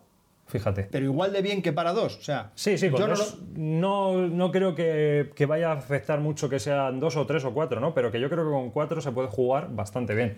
Quizás Y hay un poco dos- más de caos en el, en, el sentido de que el- los que bienes llevas por aquí. Es un poco. Sí, aparte que las ciudades te van a quedar muy repartidas. Es un poco un poquito más de fregado. Quizás para 4 yo y creo. se alargue más la duración del juego. Y yo lo veo con eh, el número menos óptimo para jugar, quizás sean 4.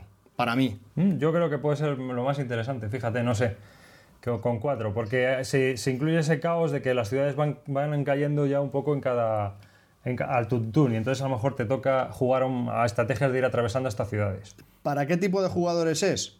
Ocasionales, sí. Sí, ocasionales sí. Tiene muy poquitas reglas y estrategia. Puedes jugar sin pensar. Y bueno, sí, lo veo así. Para jugones, Hombre, hay que tener en cuenta que, que si eres muy ocasional, Eh, tiene varias cosas, que si los circuitos, que si tiene. Sí, quizás tiene te puedas perder. puntitos- Pero a- e- el tema de los circuitos para mí es el ejemplo claro del agricultor o el campesino en el carcasón. Sí, es- Igual, que es un poquito abstracto y a los jugadores ocasionales la primera vez les cuesta un poco. Pero vamos, no, no tiene mayor dificultad. Yo creo que tampoco. ¿Jugones? Sí. Para un entrejuegos, sí. Sí, no es un juego duro para nada, no es un Steam, ni es un 1860, ni un 1830, pero yo creo que es un juego bastante interesantillo de baldosas y de trenes. La verdad es que ¿Qué problema puede tener? Que para ser un, entre comillas, filler, pueda ser caro. Claro, son Porque el, pre- el PvP está en 40 euros. 40 euros. Esta, esta edición en particular Entonces, está en claro. 40 euros. Claro, calidad Valley Games, los precios de Valley Games ya sabemos todos cuáles son. Pues, Porque viene, son juegos que vienen de importación y nos encontramos pues que, que es un juego que a lo mejor es caro para lo que ofrece. Entonces, Days of Steam de Valley Games, ¿qué nota le darías? Yo no le doy nota, yo ya te digo, tengo que jugar más. O sea, yo a este ahora mismo estoy un poquito descolocado. Hasta que no juegue más, no te puedo dar nota. Es más, no te puedo decir ni la rejugabilidad que tiene. No me, da, no, me ha, no me ha transmitido todavía eso. Me parece un juego rarito de momento.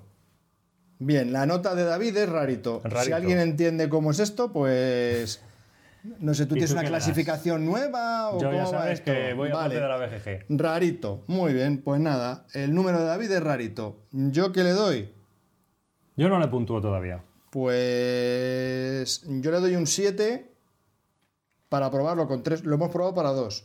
Para probarlo con 3 o 4 para subirlo a un 7,5, y medio, pero no un 8. Se quedaría ahí. Un 7, 7,5 y medio para mí. Aceptable, bastante aceptable. Es algo que hay que probar, no sé, porque a mí me parece que obviamente un 6 no es, es más. Pero Sí, a mí sí, me gustaría saber en qué rango está, porque me parece que el juego puede ser interesante. Mucho me tiene que sorprender con 3 o 4 para llevarlo a un 8. Pero vamos, para darle un par De meneos o está muy tres bien. pares de meneos, eh, muy bien. Y hasta aquí os he, os he contado un poco nuestras primeras impresiones con Days of the Steam, un juego de Valley Game y que, bueno, de baldosas sobre movimiento de trenes. baldosas y trenes. Curioso dónde los haya.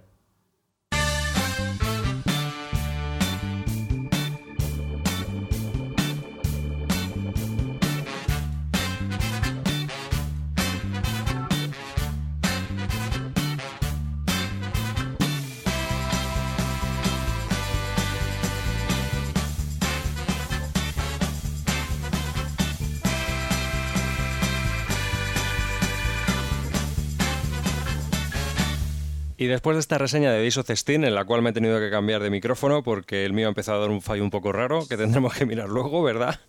Sí. se me oía más y se me oía menos, pues vamos a seguir con los correos y comentarios de los oyentes. Bueno, como habéis podido comprobar, esta reseña también la hemos jugado después de una sola partida, pero como muchas veces hemos y nos habéis pedido que, que grabemos justo después de, de jugar, pues en, en este caso lo hemos hecho así y creo que no ha salido nada mal, ¿no? O sea que, que está bastante entretenida la reseña. Sí, de todas maneras creo que en este juego damos menos cera que con el London. Sí, sí, bastante menos. Entonces, bueno, pues eso Sí, ha, sido una, poco- ha sido unas opiniones más asépticas, ¿no? Exactamente. Eh, y bueno, pues continuando con el podcast, pasamos a la sección de correos y comentarios.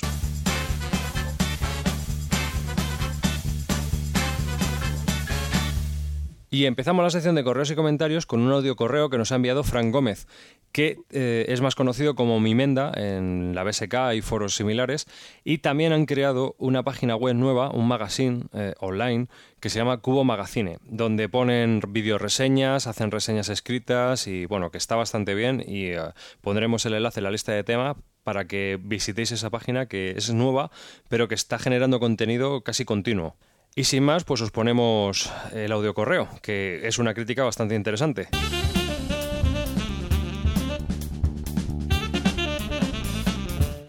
Hola David, hola Calvo, soy Fran Gómez, también conocido como Mimenda por aquí por el mundillo. Nada, primero, antes que nada, daros la enhorabuena por vuestro podcast, principalmente desde la última etapa, que habéis vuelto tras ese parón que nos habéis tenido todo el mundo en vilo preguntando qué pasaba con vosotros. Habéis vuelto con un programa, para mi gusto, bastante más estructurado y con los contenidos más definidos, que, que siempre es de agradecer. Aunque se echan de menos los monográficos. Estoy esperando que hagáis ese monográfico que habéis prometido sobre el tema de las palabras que usamos los aficionados ya al mundillo, para que la gente comprenda qué son esas palabras como ah, Eurogame, Ameritrash, etcétera, o filler incluso. Y bueno, eh, también quería haceros una pequeña crítica, ¿cómo no? en el último podcast vuestro, en el último episodio de vuestro podcast, eh, hablabais de London y resulta que empezáis a hablar de London o grabáis el podcast hablando de London y, y lo comentáis muy mal y demás tras una sola partida. Incluso después, en el mismo episodio, ustedes mismos eh, os, mm, os cambiáis vuestra postura, o de, lo que habéis dicho completamente lo deshacéis y decís que bueno, que el juego pues cambia, que si la duración, que si tal, que si cual. Entonces, mi crítica es la siguiente. No habléis con tanto fundamento de un juego en el que habéis probado una sola vez y además a un número de jugadores que a lo mejor no es el más óptimo, como es dos personas. Entonces, mm, yo creo que ya que sois un referente y que hay mucha gente que os sigue, que deberíais, mm, a la hora de dar una opinión crítica, además bastante crítica, ¿no? Que no hablabais simplemente de la sensación del juego, sino entrabais en una crítica profunda sobre el juego, pues yo creo que para hacer esas críticas primero hay que tener eh, un conocimiento pleno del juego, entonces, haberlo probado en varias partidas, ponle cuatro o cinco, las que hagan falta, ¿no? Y juegos que a lo mejor necesitan menos, pero sí es cierto que con número de jugadores y tal que la cosa cambia, porque hay juegos que sabemos que a dos son insufriblemente malos, pero a lo mejor a tres, cuatro o incluso a cinco son juegos que son muy buenos. Entonces, esa crítica por ahí y eh, daros la enhorabuena y, y, lo dicho, espero vuestros monográficos que la verdad es que se esperan con ansia. ¿eh? Muchas gracias.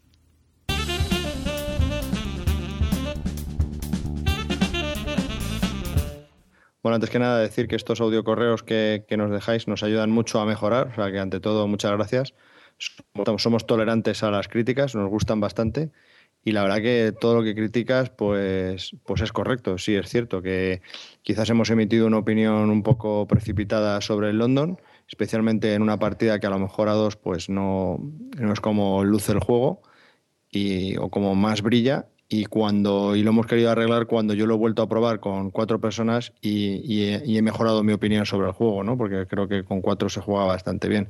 Entonces sí es raro que en un mismo podcast hayamos tenido dos opiniones un poco dispares sobre el mismo juego. Hombre, eh, cuando yo llegué a casa y pensé sobre lo que habíamos grabado y luego lo que ya me comentaste tú y al hacer la grabación final de, de, lo que fue el podcast, que, que fue cuando, mm, digamos, eh, intentamos arreglar el desaguisado, ¿no? Dando una segunda opinión. Eh, podíamos haberlo quitado, podíamos haberlo quitado, haber jugado otra vez y haber grabado una reseña justo después de eso, ¿no? Pero también nos parecía más honesto que los oyentes escucharan que, pues que, pues eso, que, que nos equivocamos como todo el mundo y que rectificamos y que cambiamos de opinión, no sé, ¿no? Y que también era curioso tirar por ahí. Más que nada porque, oye, todos nos equivocamos. No, y aparte es que lo que intentamos eh, dar prioridad, como ha dicho David antes, es dar una opinión en caliente.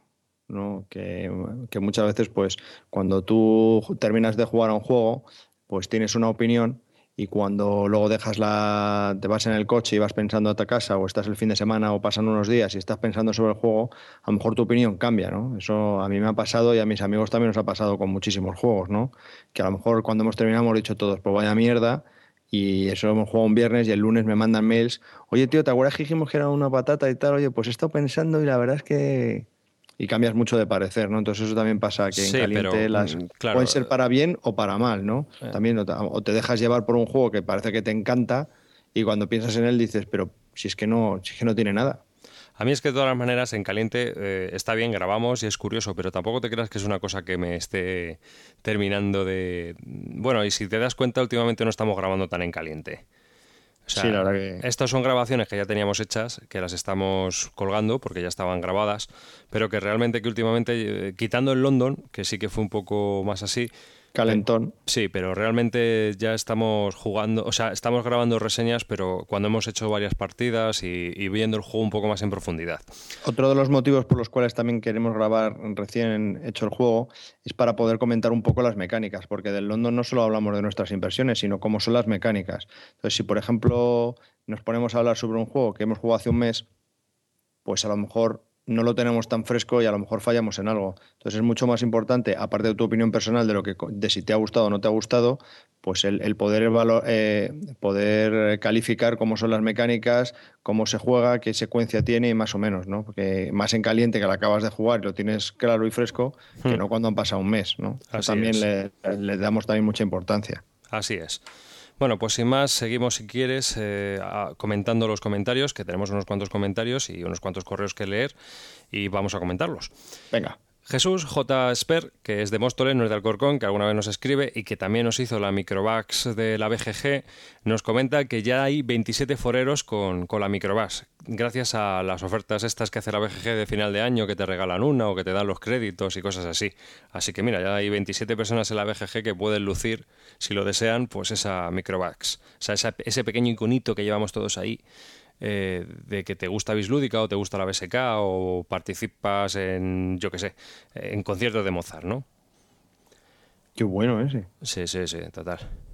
El siguiente comentario nos lo deja Pedrote, ¿no? Eh, lo primero que me da son las condolencias por lo de Speed Trans, es decir, lo de aduanas. A él dice que le reventaron las rebajas del miércoles negro del Multiman Publishing y de paso un par de euros más, lo que tiene vivir en lugares exóticos. Lo primero, el Posidón muy bueno, me ha encantado. La partida que he jugado, no por falta de ganas, que lo llevo a todas las quedadas, sufrió un par de reglas García, mala interpretación mía.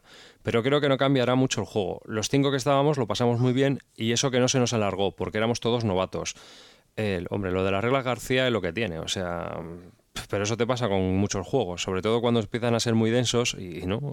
Ya, pero es que, es que el Posidón, a pesar de ser un juego fácil, las reglas realmente es que no son buenas. A mí no me lo parece, yo creo que son cinco reglas, no quedan claras, hay que leerlas varias veces. No, el juego es una de las cosas que, que me molestó del juego, que pese a ser tan sencillo en su lo que es su mecánica, que realmente luego cuando lo juegas, pues todo el mundo dice, "Jo, pues tampoco era para tanto. Ya, pero no, no es fácil de seguir las reglas, te tienes que leer varias veces porque no queda claro y, y es lo que me, no me gusta ese juego. El juego está muy bien, la verdad. Lo único, pero- lo único que no me gusta, ¿no? Entonces pues, puedo entender que, que te haya pasado eso, ¿eh? lo, lo entiendo perfectamente porque yo lo tuve que leer varias veces y jugué yo en solitario primero antes de explicarlo a mis amigos porque no lo veía claro. Me leí las reglas, no lo vi claro y tuve que jugar yo solo para ver si lo entendía mejor para la hora de enseñárselo a mis amigos, pues que no tuviese ningún problema, ¿no? Pero sí, sí, es- estoy de acuerdo que es un poquito, son un poquito particulares. Sí, sí, sí, totalmente. Sigo con el mail. Del, o sea, con el comentario. Del London, parte de lo que os iba a comentar, yo lo comentasteis vosotros mismos a cuatro. Sigue siendo más o menos el mismo tiempo que el mazo vuela. De acuerdo con lo antitemático de ir tapando las cartas, en la primera partida que jugué iba con muchas azules, de las que no te ponen pobreza, porque la quitan. Y con las cartas boca arriba te metes más en el tema. No estoy completamente de acuerdo con que sea tan táctico, pero sí que es verdad que el ciclo coger cartas, montar ciudad, usar ciudad, no da para estrategias a muy largo plazo. Y del análisis parálisis no hay duda. Tuvimos una partida 4 en la que de dos horas, una hora entera fue esperar por un solo de los jugadores.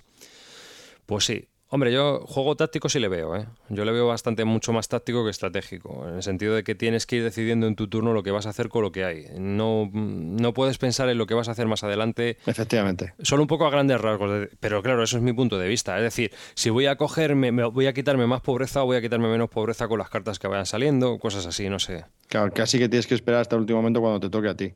Hmm. Esa es la conclusión que llegamos. En su comentario, Pedrote nos sigue diciendo que no está de acuerdo con que el Labyrinth limite el tema solo a lo militar. De hecho, una vez que has entrado en Afganistán a quitar a los talibanes, el resto de la partida puede ir a base de guerra de ideas, que es una cuestión de diplomacia y prestigio, no de armas. Eso sí, es un juego, no una simulación, pero es que simular algo tan complejo en dos o tres horas es más bien difícil. Hombre, yo opino que quizás deberían haber tirado por un por un diseño más abstracto, pero bueno, es un juego que tenemos que probar y cuando lo probemos pues ya comentaremos Yo no- en Yo profundidad. no me aventuro a decir nada porque, como dices tú, hay que probarlo otra vez. O sea, la partida que yo juego en solitario no, no vale para nada. Claro, entonces ahí sí que podré comentarte si me tengo que meter la lengua en el culo porque eh, llevas razón o sí que sí que me parece que mm, las críticas que está teniendo en ese lado son realistas. Bueno, y ant- antes de terminar, te- no sé si te queda mucho más de, de hablar de, de Pedrote, pero quiero decir que el tema Poseidón, que, que me alegro que, que- que hayáis probado este juego, que, lo llevo yo, entre comillas, promocionando un montón, y me alegra que, al menos uno lo haya probado y le haya gustado. Que me gusta, me gusta. Y por último, Pedrote nos comenta que como poseedor de un Persian Incursion, acabaré teniendo que leerlo para hacer una reseña, que por cierto, no es realmente una introducción al Harpoon 4. Realmente se podría decir que es un juego diplomático y militar de cartas, en el que cuando acabas haciendo incursiones aéreas se resuelven con una simplificación de las reglas del Harpoon. No sé si me explico. Sí, em, lo que pasa es que yo creo que los que no nos explicamos fuimos nosotros. No, o sea... Yo seguro, porque de, de aquí Poco puedo yo. Es, eh, más o menos es eso, pero mm, claro, todo el tema del Harpoon 4 eh, no deja de ser algo bastante complejito, por lo menos algo que exige bastante. Eh, Nada, la postdata es graciosa porque dice, bueno, ya me arruino yo solo, no os sintéis culpables. Sí, bueno. Bueno, sin comentarios. Nos dice también en un comentario posterior que ha hecho una reseña que está puesta en la BSK sobre el Persian Incursion, así que si alguien está interesado, pues que la busque, que seguro que está ahí en el foro y, y la puede leer. Pablo nos comenta que ha votado el Troyes y que principalmente en la encuesta que hemos puesto sobre los juegos de Essen, porque es el único que ha podido probar y que le gustó, aunque Seven Wonders y el navegador tiene ganas de probarlos. Por otro lado, la idea de que hagamos una ludoteca de inicio le parece buenísima, y más ah, porque él está empezando, aunque ya tiene unos 20 y subiendo, pero claro, comparado con nuestras, pues que se asusta. Estará atento a nuestras recomendaciones. Pues sí, es algo que, pensamos hacer, a ver si ahora que ya vamos teniendo, ha empezado, terminado las navidades, empezado año nuevo, pues poco a poco podemos ir preparándonos esos monográficos y poder ir colgándolos también en, en, eh, como podcast. Sí, como eh, episodios, mini episodios independientes. Por último nos dice que lleva varios días pensando en algo que dijo Calvo hace bastantes podcasts. Decía que el San Petersburgo no era de inicio, eh, que está bastante contigo, pero que en, su largo periplo por conseguir que a sus amigos jugaran, ninguno ha tenido tanto éxito como este, que empezó con el Catán y ni fu ni fa, luego el Carcassonne y se cansaron rápido. Y en cuanto nos pusimos a San Petersburgo, le- me cuesta un montón sacar juegos distintos de ellos, pero estoy contento por lo menos ya que les está infectando con el vicio. Saludetes. A ver, a ver. Pero ves, tus amigos han llevado una progresión. Lo que pasa es que son jugadores de San Petersburgo, pero tenían que pasar por el Catán. Lo que pasa es que a lo que yo me refiero, que no es un juego de inicio, tú no puedes pasar del. que creo, es mi opinión. Del Parchís al Catán. del Parchís y Monopoly Uy, al, al Catán sí. al San Petersburgo. Sí, sí, sí. Porque, porque lo flipan. Porque lo flipan. Que a- además es que no tiene ninguna dinámica ni parecida con el Catán y todos los otros juegos que los que habéis jugado. Sí lo sé. Pero hay que tener como. Hay que, hay que sumar, restar y multiplicar para llegar a las ecuaciones. No puedes pasar directamente de leer a las ecuaciones. Pues esto es lo mismo. No sé qué es lo que te pasará a la cabeza, si se va haciendo a. No lo sé.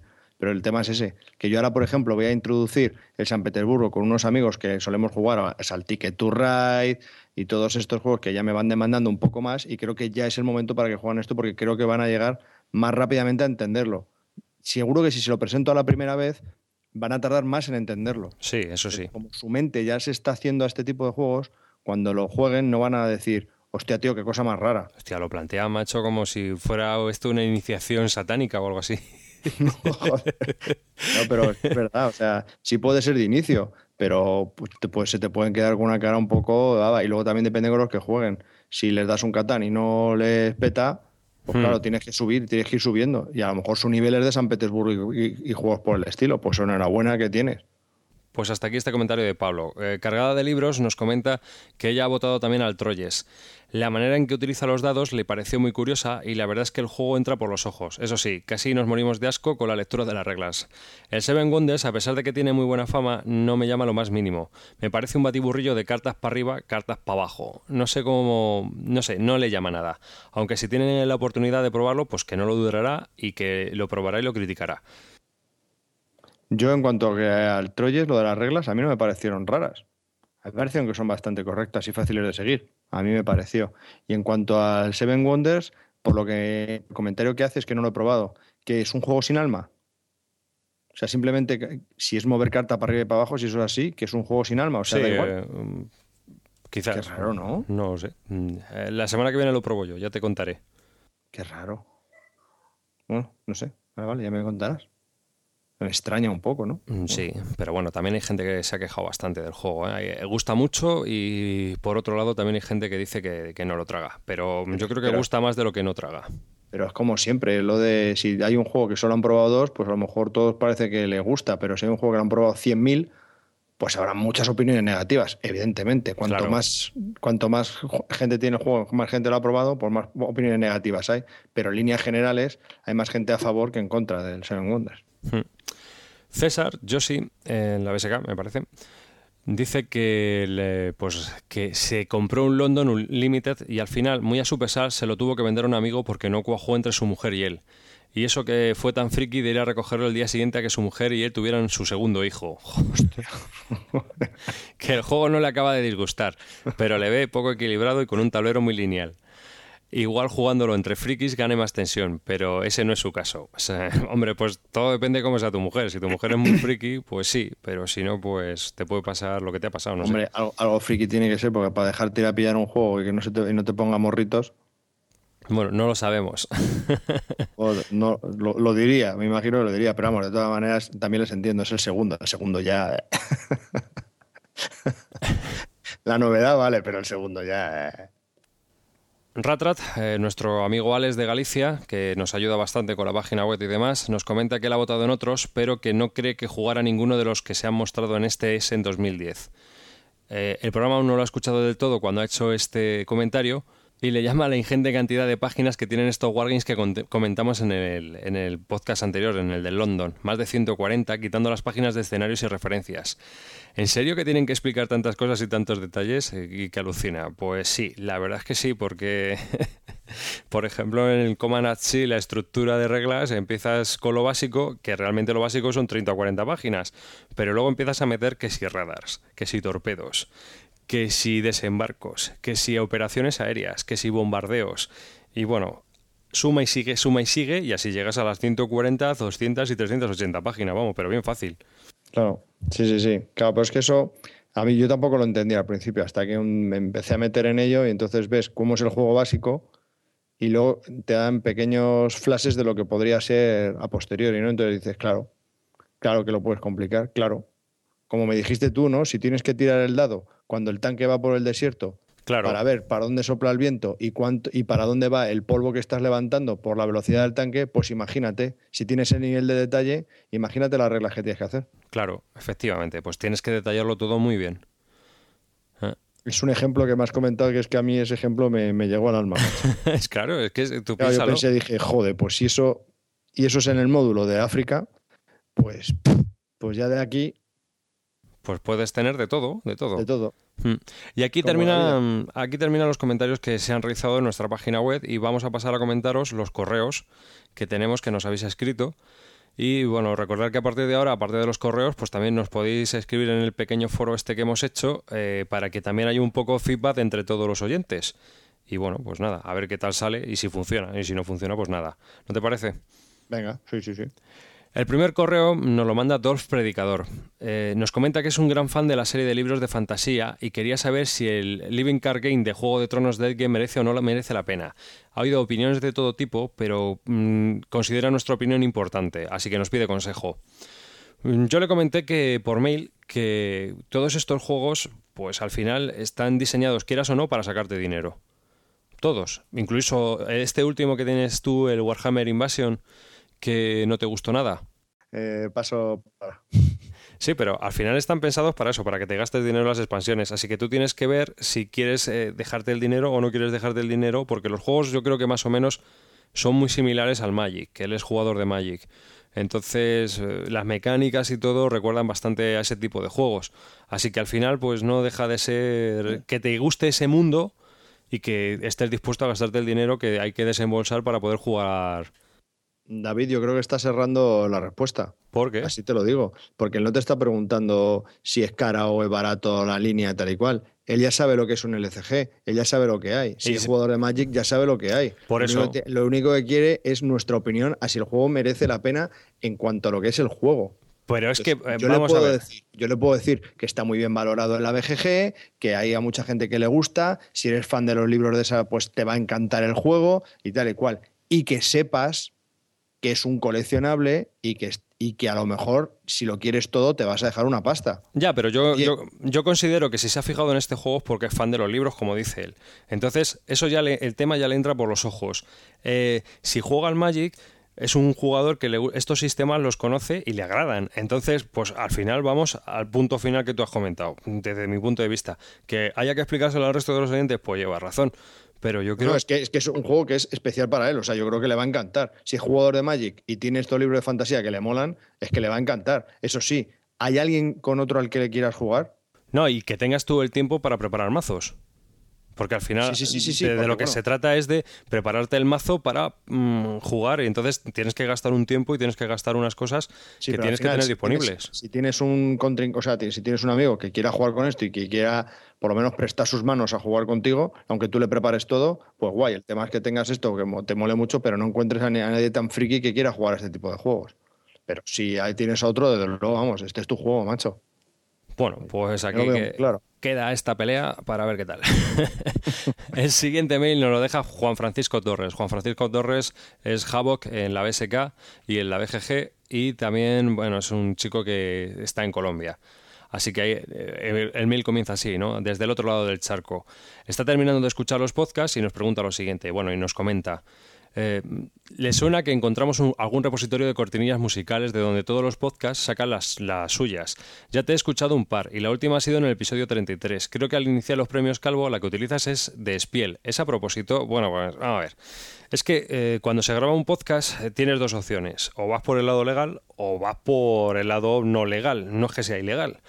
Pero si, por ejemplo, ponemos música, que a veces lo hacemos, con derechos de autor, pues te puedes meter o no te puedes meter en un lío. La verdad es que no lo sabemos, porque no sabemos de nadie que se haya visto en esta situación. Pero sí que, que puede ser problemático. Entonces, hay que usar cortinillas o música que sea lo que se llama pod safe music, es decir, música que sea segura para la reproducción en podcast. Y para eso tiene que tener o una lic- licencia específica cedida o que sea música libre de derechos de autor. Entonces, eh, la cosa está muy limitada y tenemos ahí otras dos opciones. O tiramos de lo que ya tenemos o empezamos a buscar en los repositorios musicales que hay de música libre como Jamendo hasta que te aburras. Entonces, mm, yo me aburro muy rápido y directamente, como grabamos en un Macintosh, eh, los programas que trae Macintosh traen de por sí ya una colección de cortinillas musicales bastante amplia. Pero claro, mm, hay más podcasts que cortinillas. Entonces nos repetimos. Y esa es la... Y, y- y el, y el hecho de utilizar, para, en mi opinión, un tema que, que, que- que estamos eh, rayando la ilegalidad, pues todo yo entiendo que es dependiendo de, de a quién esté dirigido. Es decir, si haces un podcast como el nuestro, que es completamente minoritario, pues para empezar, nadie que, que pueda meternos en un pufo lo va, lo va a escuchar, a no ser que nuestro podcast se hiciese tan famoso que llegásemos a 100.000 orejas, entonces pues alguien podría decir algo, evidentemente. Claro. Pero si no, pues chico, pones 5 segundos de, una- de un tema o 10 segundos, pues ¿qué pasa? Pues no vamos, no creo yo que, vamos, yo si escuchase, si fuese oidor de podcast y, y- y fuese importante en este tema, pues tampoco diría nada. Digo, a ver, este, ¿esto a quién llega? ¿A 100 matados? Pues, bueno, pues mira, déjalos a los pobres chicos. Pero si son 100.000, pues hombre, a lo mejor les digo, oye, tío, ¿no habéis pensado que debéis pagar algo?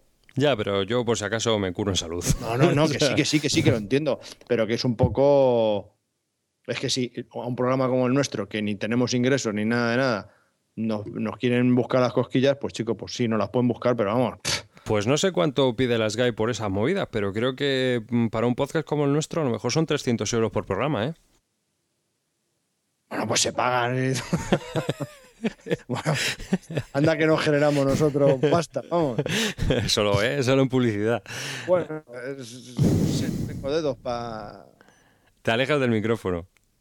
No tengo dedos para contar todos los euros que ganamos por, por programa. Porque no ganamos ninguno, entonces no necesitas ninguno. Seguimos con el correo de, de Juan Francisco Torres. Eh, nos comenta también que está muy emocionado con el nuevo juego de GMT. Eh, aunque la historia dolorosa de los países nunca es agradable, es historia, y dicen que si no quieres repetir debes recordarla, la emoción consiste en que el juego tiene como epicentro Colombia y su conflicto armado interno de los 90. Le encontré y le sorprendió ver el mapa, muy bien logrado, y la descripción del mismo juego suena bastante bien, sobre todo por la parte temática e histórica. Aparte de eso, es algo que siempre pensó que debería estar en un juego, y es el tema de las guerrillas. Lo, interesante del juego es que el desarrollador eh, es el mismo que el del Labyrinth, y es un juego para uno o cuatro jugadores, por lo que seguro que a Javier le gusta tanto como a él. Precisamente era el primero de una serie que trata de guerras de guerrillas. Nos deja un link y lo vemos. Bueno, ya habíamos visto este juego, Andrean Avis, Andean, andean. o Andea Navis, es verdad, perdón. Andea Navis, que está en, en preorden en GMT.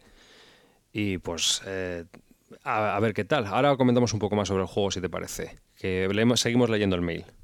Sí, también me solicita que, bueno, que a ver si hago yo una reseña de Labyrinth pronto, porque es un juego que le llamó la atención y, bueno, pues que querría saber qué opinamos antes de, de poder comprarlo. Y para saber un poco más del diseñador antes de lanzarse a hacer el pre-order de Andea Navis.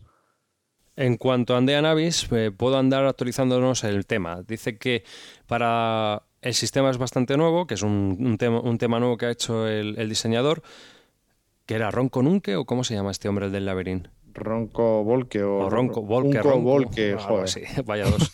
Vaya tela. Oye, tenemos el día lúcido, entre los micrófonos fallando, el atranque del arranque y demás, y que nos vamos por la escaleta de varetas.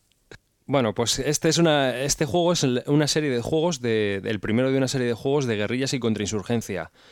Eh, tiene pensado tema para el segundo, eh, que también va a soportar de uno a cuatro jugadores, aunque ahora están trabajando en el juego con los cuatro jugadores. Las otras facciones eh, se jugarán con un sistema automático cuando hay menos de cuatro jugadores, lo cual a mí no es que te creas que me guste mucho, ¿eh?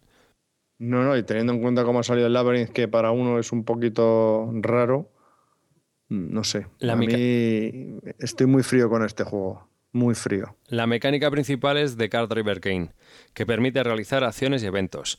Existe una facción grande, que es el gobierno, y otras tres, que son los grupos insurgentes pequeños, FARC, AUC y cárteles. Finalmente, tengo que decir que el juego tiene una parte de investigación muy buena. El mapa de Colombia no podría ser mejor. El tema está muy bien plasmado, y aunque el juego está centrado más en ser un juego que una simulación, dado que el conflicto fue y es tan complejo que sería complicado reproducirlo, las cartas, los eventos de las mismas y las acciones que pueden realizar cada facción tienen mucho sentido. Se tomaron el trabajo de investigar sobre el conflicto y sobre los hechos ocurridos en la historia.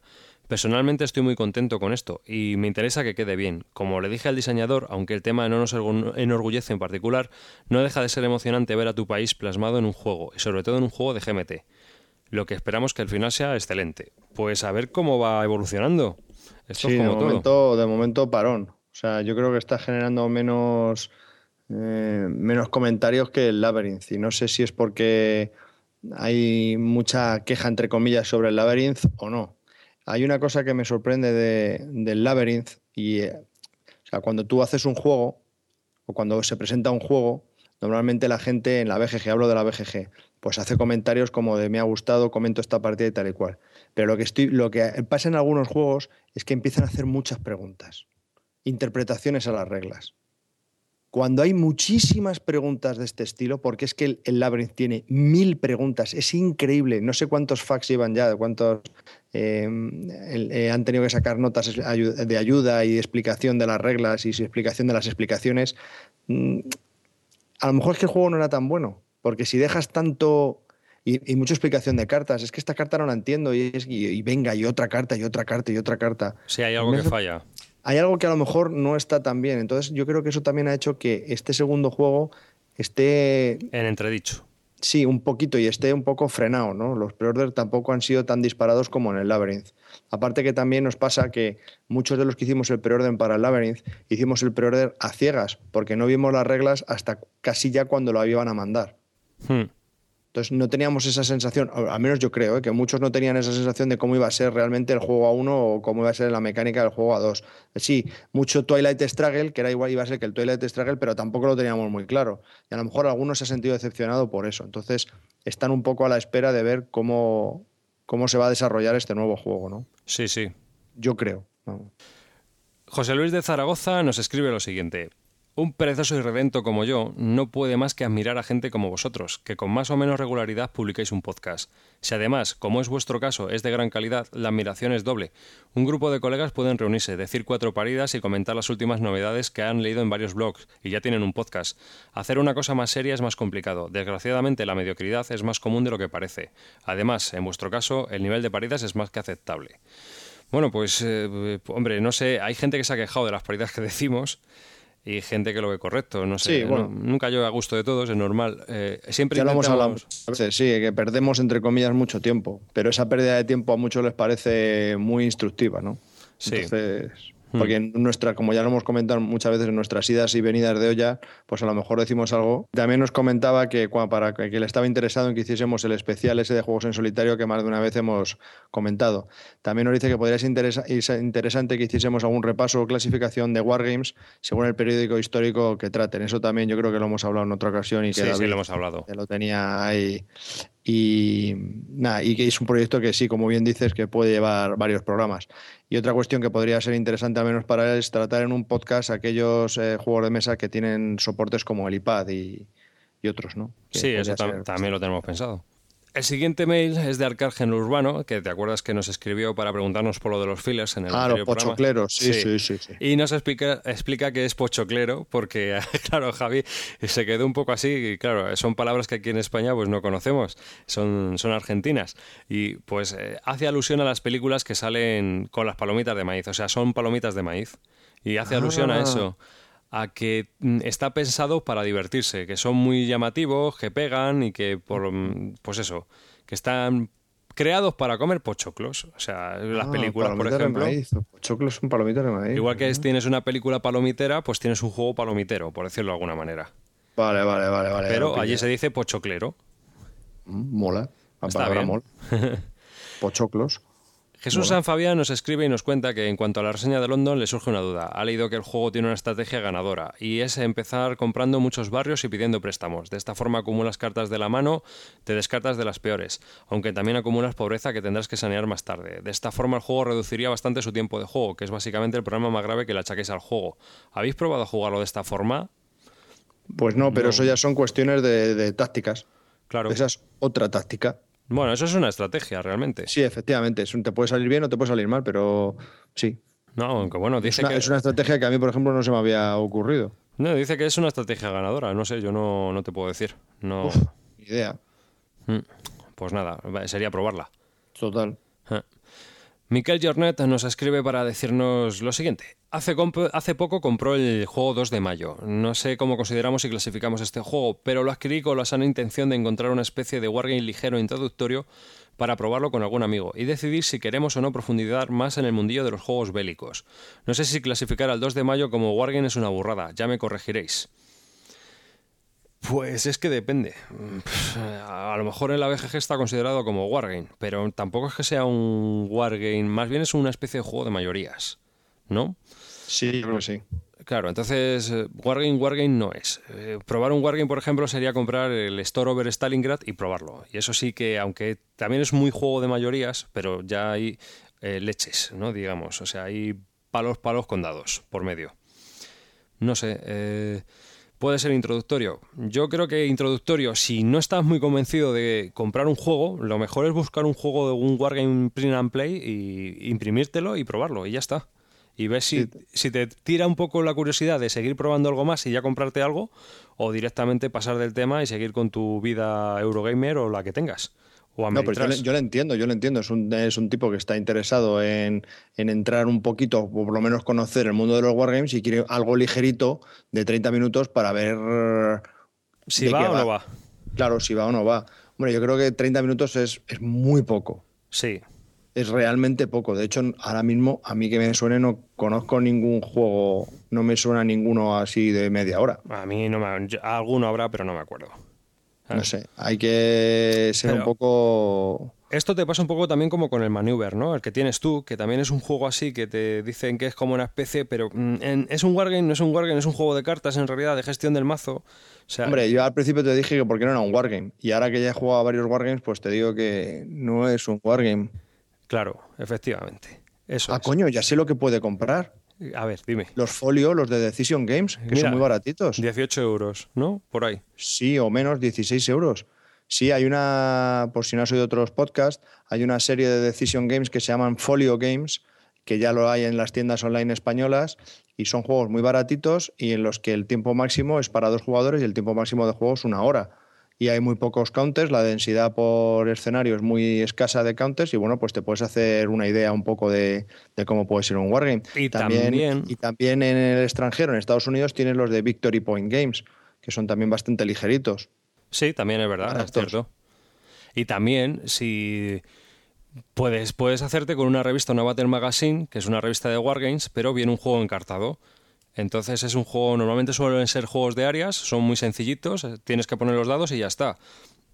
Igual que de la Battles Magazine, una estrategia en Tactics o algo así, de algún tema que te guste, y pruebas el juego directamente. Sí, en las tiendas online estas que te comentamos, pues Y en fin, eh, hay en- muchas veces que tienen revistas y muchas de ellas son las estrategias en Tactics. Y tienes algunas que son antiguas, pero que, que da igual lo antiguo que sea, simplemente que a lo mejor el, pues son de hace un año, año y medio, pero que vienen con el juego y a lo mejor es un tema que a ti te gusta y te puedes pillar por 16 euros la revista. Claro, efectivamente.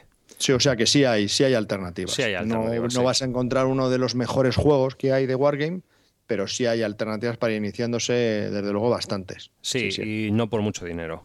No, no, es verdad, es verdad. Sí, sí hay. Bueno, pues José Luis Sirin en este mail eh, lo principal que, que podemos comentar con los oyentes es que nos pide opinión sobre el automóvil. Ha visto la edición alemana y que es espectacular, aunque no tiene alguna de las piezas de madera, cree. Eh, sabe que ha visto que es de tres jugadores en adelante, pero que ya buscará a alguien para, co- para que pueda jugar y demás.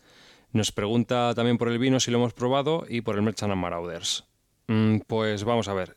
Eh, nosotros el automóvil ya lo hemos comentado hoy, así que yo creo que ya te ha quedado una... Ya le hemos respondido, ¿verdad? Sí, total. El vino no lo hemos probado y Merchant and Marauders pues estamos también un poco a, a esperas de qué va diciendo la gente de Merchant and Marauders. ¿Tú has oído algo o todavía no? ¿De que Merchant and Marauder? No, sigo viendo que es un juego correcto, que, que gusta bastante. Está subiendo muchos enteros en la BGG, pero no nada, nada más. Y también nos pregunta por si sabíamos algo del Hora es Labora. Nada, nada de nada. Hora es Labora es la última creación de, de V. Rosenberg eh, siguiendo el, el Mercator.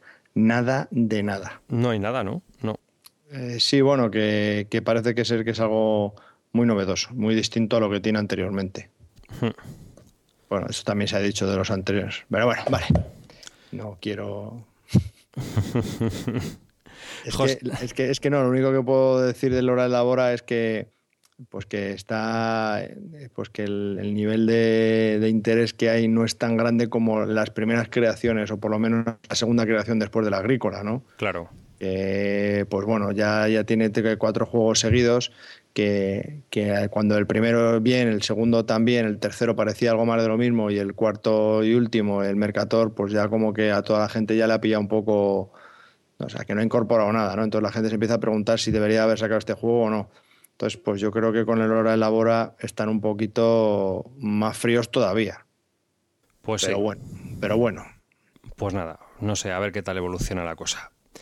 El siguiente correo es de José Martínez Valdemaras, que nos escucha desde Granada y nos cuenta lo siguiente. Dice que es seguidor desde el primer capítulo, y así es, porque nos ha hecho muchos comentarios y nos ha mandado bastantes correos, ¿verdad, Javi? Sí, bastantes. Realmente dice que son seguidores toda la familia, su mujer, su hija y su hijo, además de un servidor. Y que os- nos escuchan en el coche cada vez que tienen que hacer un viajecito a algún sitio, lo que hace que escuche los podcasts con algo, con algo de retraso. Pobre familia, tío.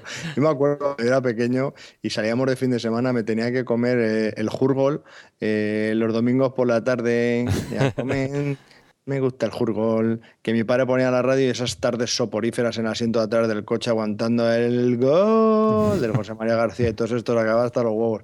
Y ahora me imagino que esto es el, el- la nueva versión, ¿no? La 2.0 de esto es oír los podcasts de Luis Lúdica en el coche. Entonces, para todos aquellos que estáis en el coche hartos de oírnos, La que lo sentimos mucho, que no es nuestra culpa. o sí. Si no lo hiciéramos no nos escucharían, no te joroba este.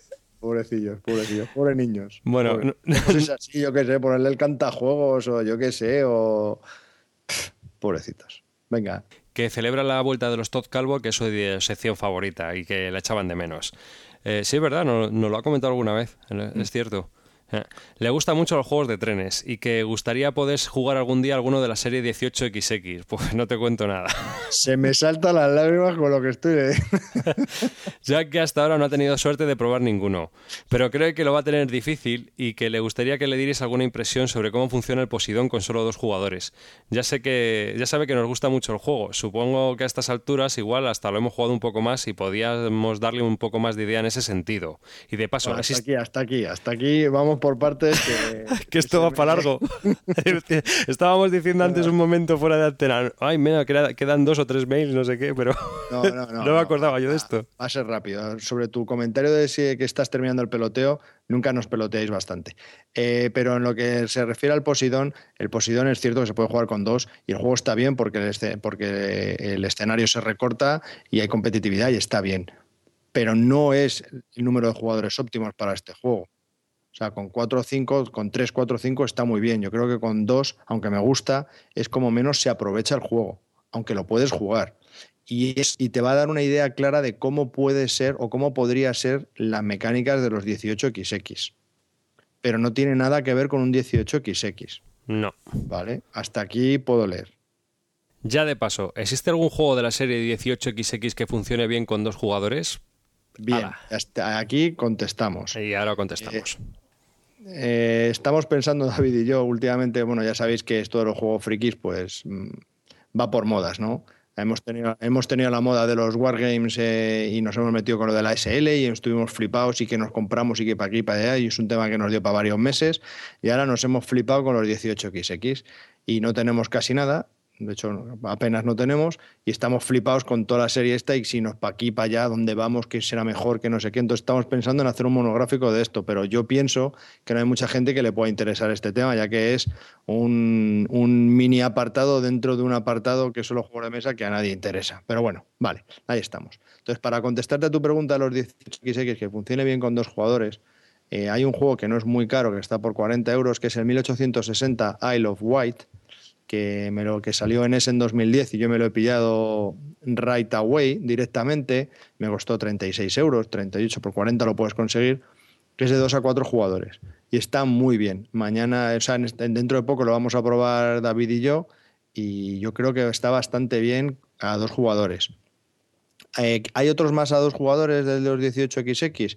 Pues sí, la unidad 3 del 1825. Es un poco más difícil de encontrar, pero bueno, también lo puedes, lo puedes conseguir. Y dicen que, espera, dicen que la unidad 2 también funciona bastante bien, ¿eh? A dos jugadores. Es que es lo que, pero ese lo hemos pedido, todavía no lo tenemos, ya os comentaremos si os parece alguna impresión sobre ello. Pero en relación al 1860, que sí lo tengo y tal y cual, eh, es un 18XX, aunque los listos o los expertos de, de la serie lo que dicen es que mm, tiene mecánicas que son distintas y atípicas aunque es la colección 18XX. O sea que está bien como juego introductorio porque es más corto de lo normal y poder jugar con menos jugadores y es un escenario pequeñito, pero tienes tanto luchas por el por la construcción de vías en el tablero y como por la compraventa de acciones, ¿no? que son las dos grandes líneas a grandes rasgos de la serie 18XX. Entonces tiene un poquito de todo, aunque incorpora mecánicas que no son típicas de los 18XX. Entonces, hasta aquí, espero haberte contestado, pero vamos. Y eh, bueno, yo para ampliar un poco, aunque ya hemos hablado del 1825 antes, en, eh, cuando se nos ha ido un poco la olla con la escaleta, eh, sí que tienes 1825, que es que dentro de. Lo, bueno, ya hablaremos más de esto, pero dentro de los 1800 hay como dos grandes reglas: 1830, 1829, ¿no? Cada una tiene unas virtudes y unos defectos, mm, por decirlo de alguna manera. Este es hacia, tiende hacia las reglas de 1829 que tienden más a la construcción ¿no? y a la gestión de tu portafolio de acciones. Entonces eh, es sobre es todo el mapa de Inglaterra, aunque te lo venden en tres unidades y demás, y ahí tiene un montón de modulitos. Debe estar presentado, yo creo que en Bolsa Zillow con una caja cutrísima, porque ni lo sabemos siquiera. Y bueno, cuando nos llegue la unidad 3 ya comentaremos sobre eso. ¿No te parece, Javi? Sí, total. Y también es para dos jugadores. La unidad 2 y la unidad 3 sobre todo. Pero es dificilísimo de encontrar esos juegos. Y para finalizar, eh, vamos a. tenemos un, un, correo de Sagres de Emilio de Sousa. Que bueno, eh, casi no le he podido responder en, correo porque es que estaba enterrado en el spam, macho. Resulta que le habían metido el, Gmail en, en, la carpeta de spam. Vaya. Pues sí, un poco cabreado conmigo mismo, no sé por qué habrá hecho eso. Pero bueno, en fin. Eh, nos comenta algo que me gustaría comentar, aunque es un tema personal, porque eh, al final de este podcast me gustaría dedicarle a su hermano eh, el podcast. Así que os comento un poco lo que ha pasado. A final de noviembre se vio de la noche a la mañana currando en un buen empleo y como están las cosas, pues eso está bastante bien, pues la verdad es que sí. Sin embargo, el curro es en su ciudad natal, Algeciras, y tuvo que irse de Málaga dejando allí a su grupo habitual de jugones y lo más importante a su novia. Pero vamos, que todos los fines de semana va a pasar allí con ella eh, todo el fin de semana y le ayuda con el alquiler. Además, que todos sus juegos están allí. En fin, ¿qué es lo que toca? Y que espera que no sea por mucho tiempo. Por otro lado, a mitad de diciembre, eh, su hermano tuvo un accidente, le dio un mareo al salir de casa. Se fue a apoyar en la barandilla, no atinó bien y al ser muy alto volteó y se precipitó por el hueco de la escalera. Dos pisos, en fin, que no quiere ni recordarlo. Pero lo importante es que tras varias operaciones y malos ratos que ha pasado toda la familia, pues ya está en casa y afrontando la dura recuperación. La dura recuperación. Podría haber sido mucho peor todo, así que tiene la suerte de poderlo contar. Yo que para esto soy una persona muy positiva, vamos, si solo está en, si está en casa y lo único que tiene es una recuperación, pues vamos, alegría, alegría total, porque caerse dos pisos dando vueltas, vamos. Pues mm, Patricio, que es así como te llamas, eh, como se llama el hermano de Emilio, pues desde aquí le dedicamos este podcast, la verdad. Sí, para que se recupere. para ti y que lo escuches con mucha ilusión y que, y que te recuperes muy pronto y muy rápidamente. Y que, y que me alegro que hayas tenido tantísima suerte, hijo, porque caerte por el hueco de la escalera podía haber sido... pff, Pues fatídico. Vamos, que me alegro que estés bien, aunque tengas que, que tengas una recuperación, pero bueno, pues eso. Sí, bueno, es, es lo que tienen los accidentes, ¿no? Pero por lo menos Sí, puedes sí. contarlo, que es Bueno, lo pues, importante. Ya está. Mm. Y bueno, después de, de este tópico personal, vamos a pasar un poco a lo que nos comenta de los juegos, si quieres, o vemos si puede ser. Nos dice que, que ha estado algo desconectado y que poco a poco ha ido volviendo y que ha probado alguna cosilla y que nos cuenta, ¿no? El Thunderstone, pues eso, que dice que, es, que no está tan mal como nosotros le ponemos, que es un Dominion de otra, de otra manera, ¿no?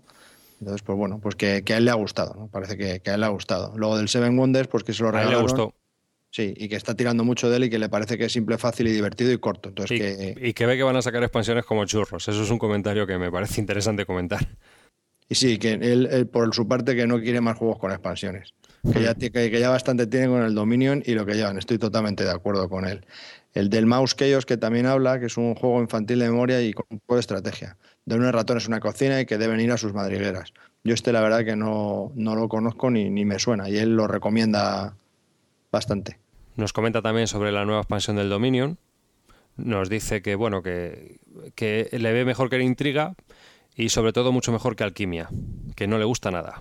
Sí, a mí fue la primera expansión que no me compré, que dejé de perder interés porque la alquimia no me, no me llamó absolutamente nada. Estoy totalmente de acuerdo con él. Y luego de Friedman Fries a El Familia, que nos lo, nos lo recomienda encarecidamente para que lo compremos y lo juguemos a dos. Es un juego de dos con 60 cartas y barato.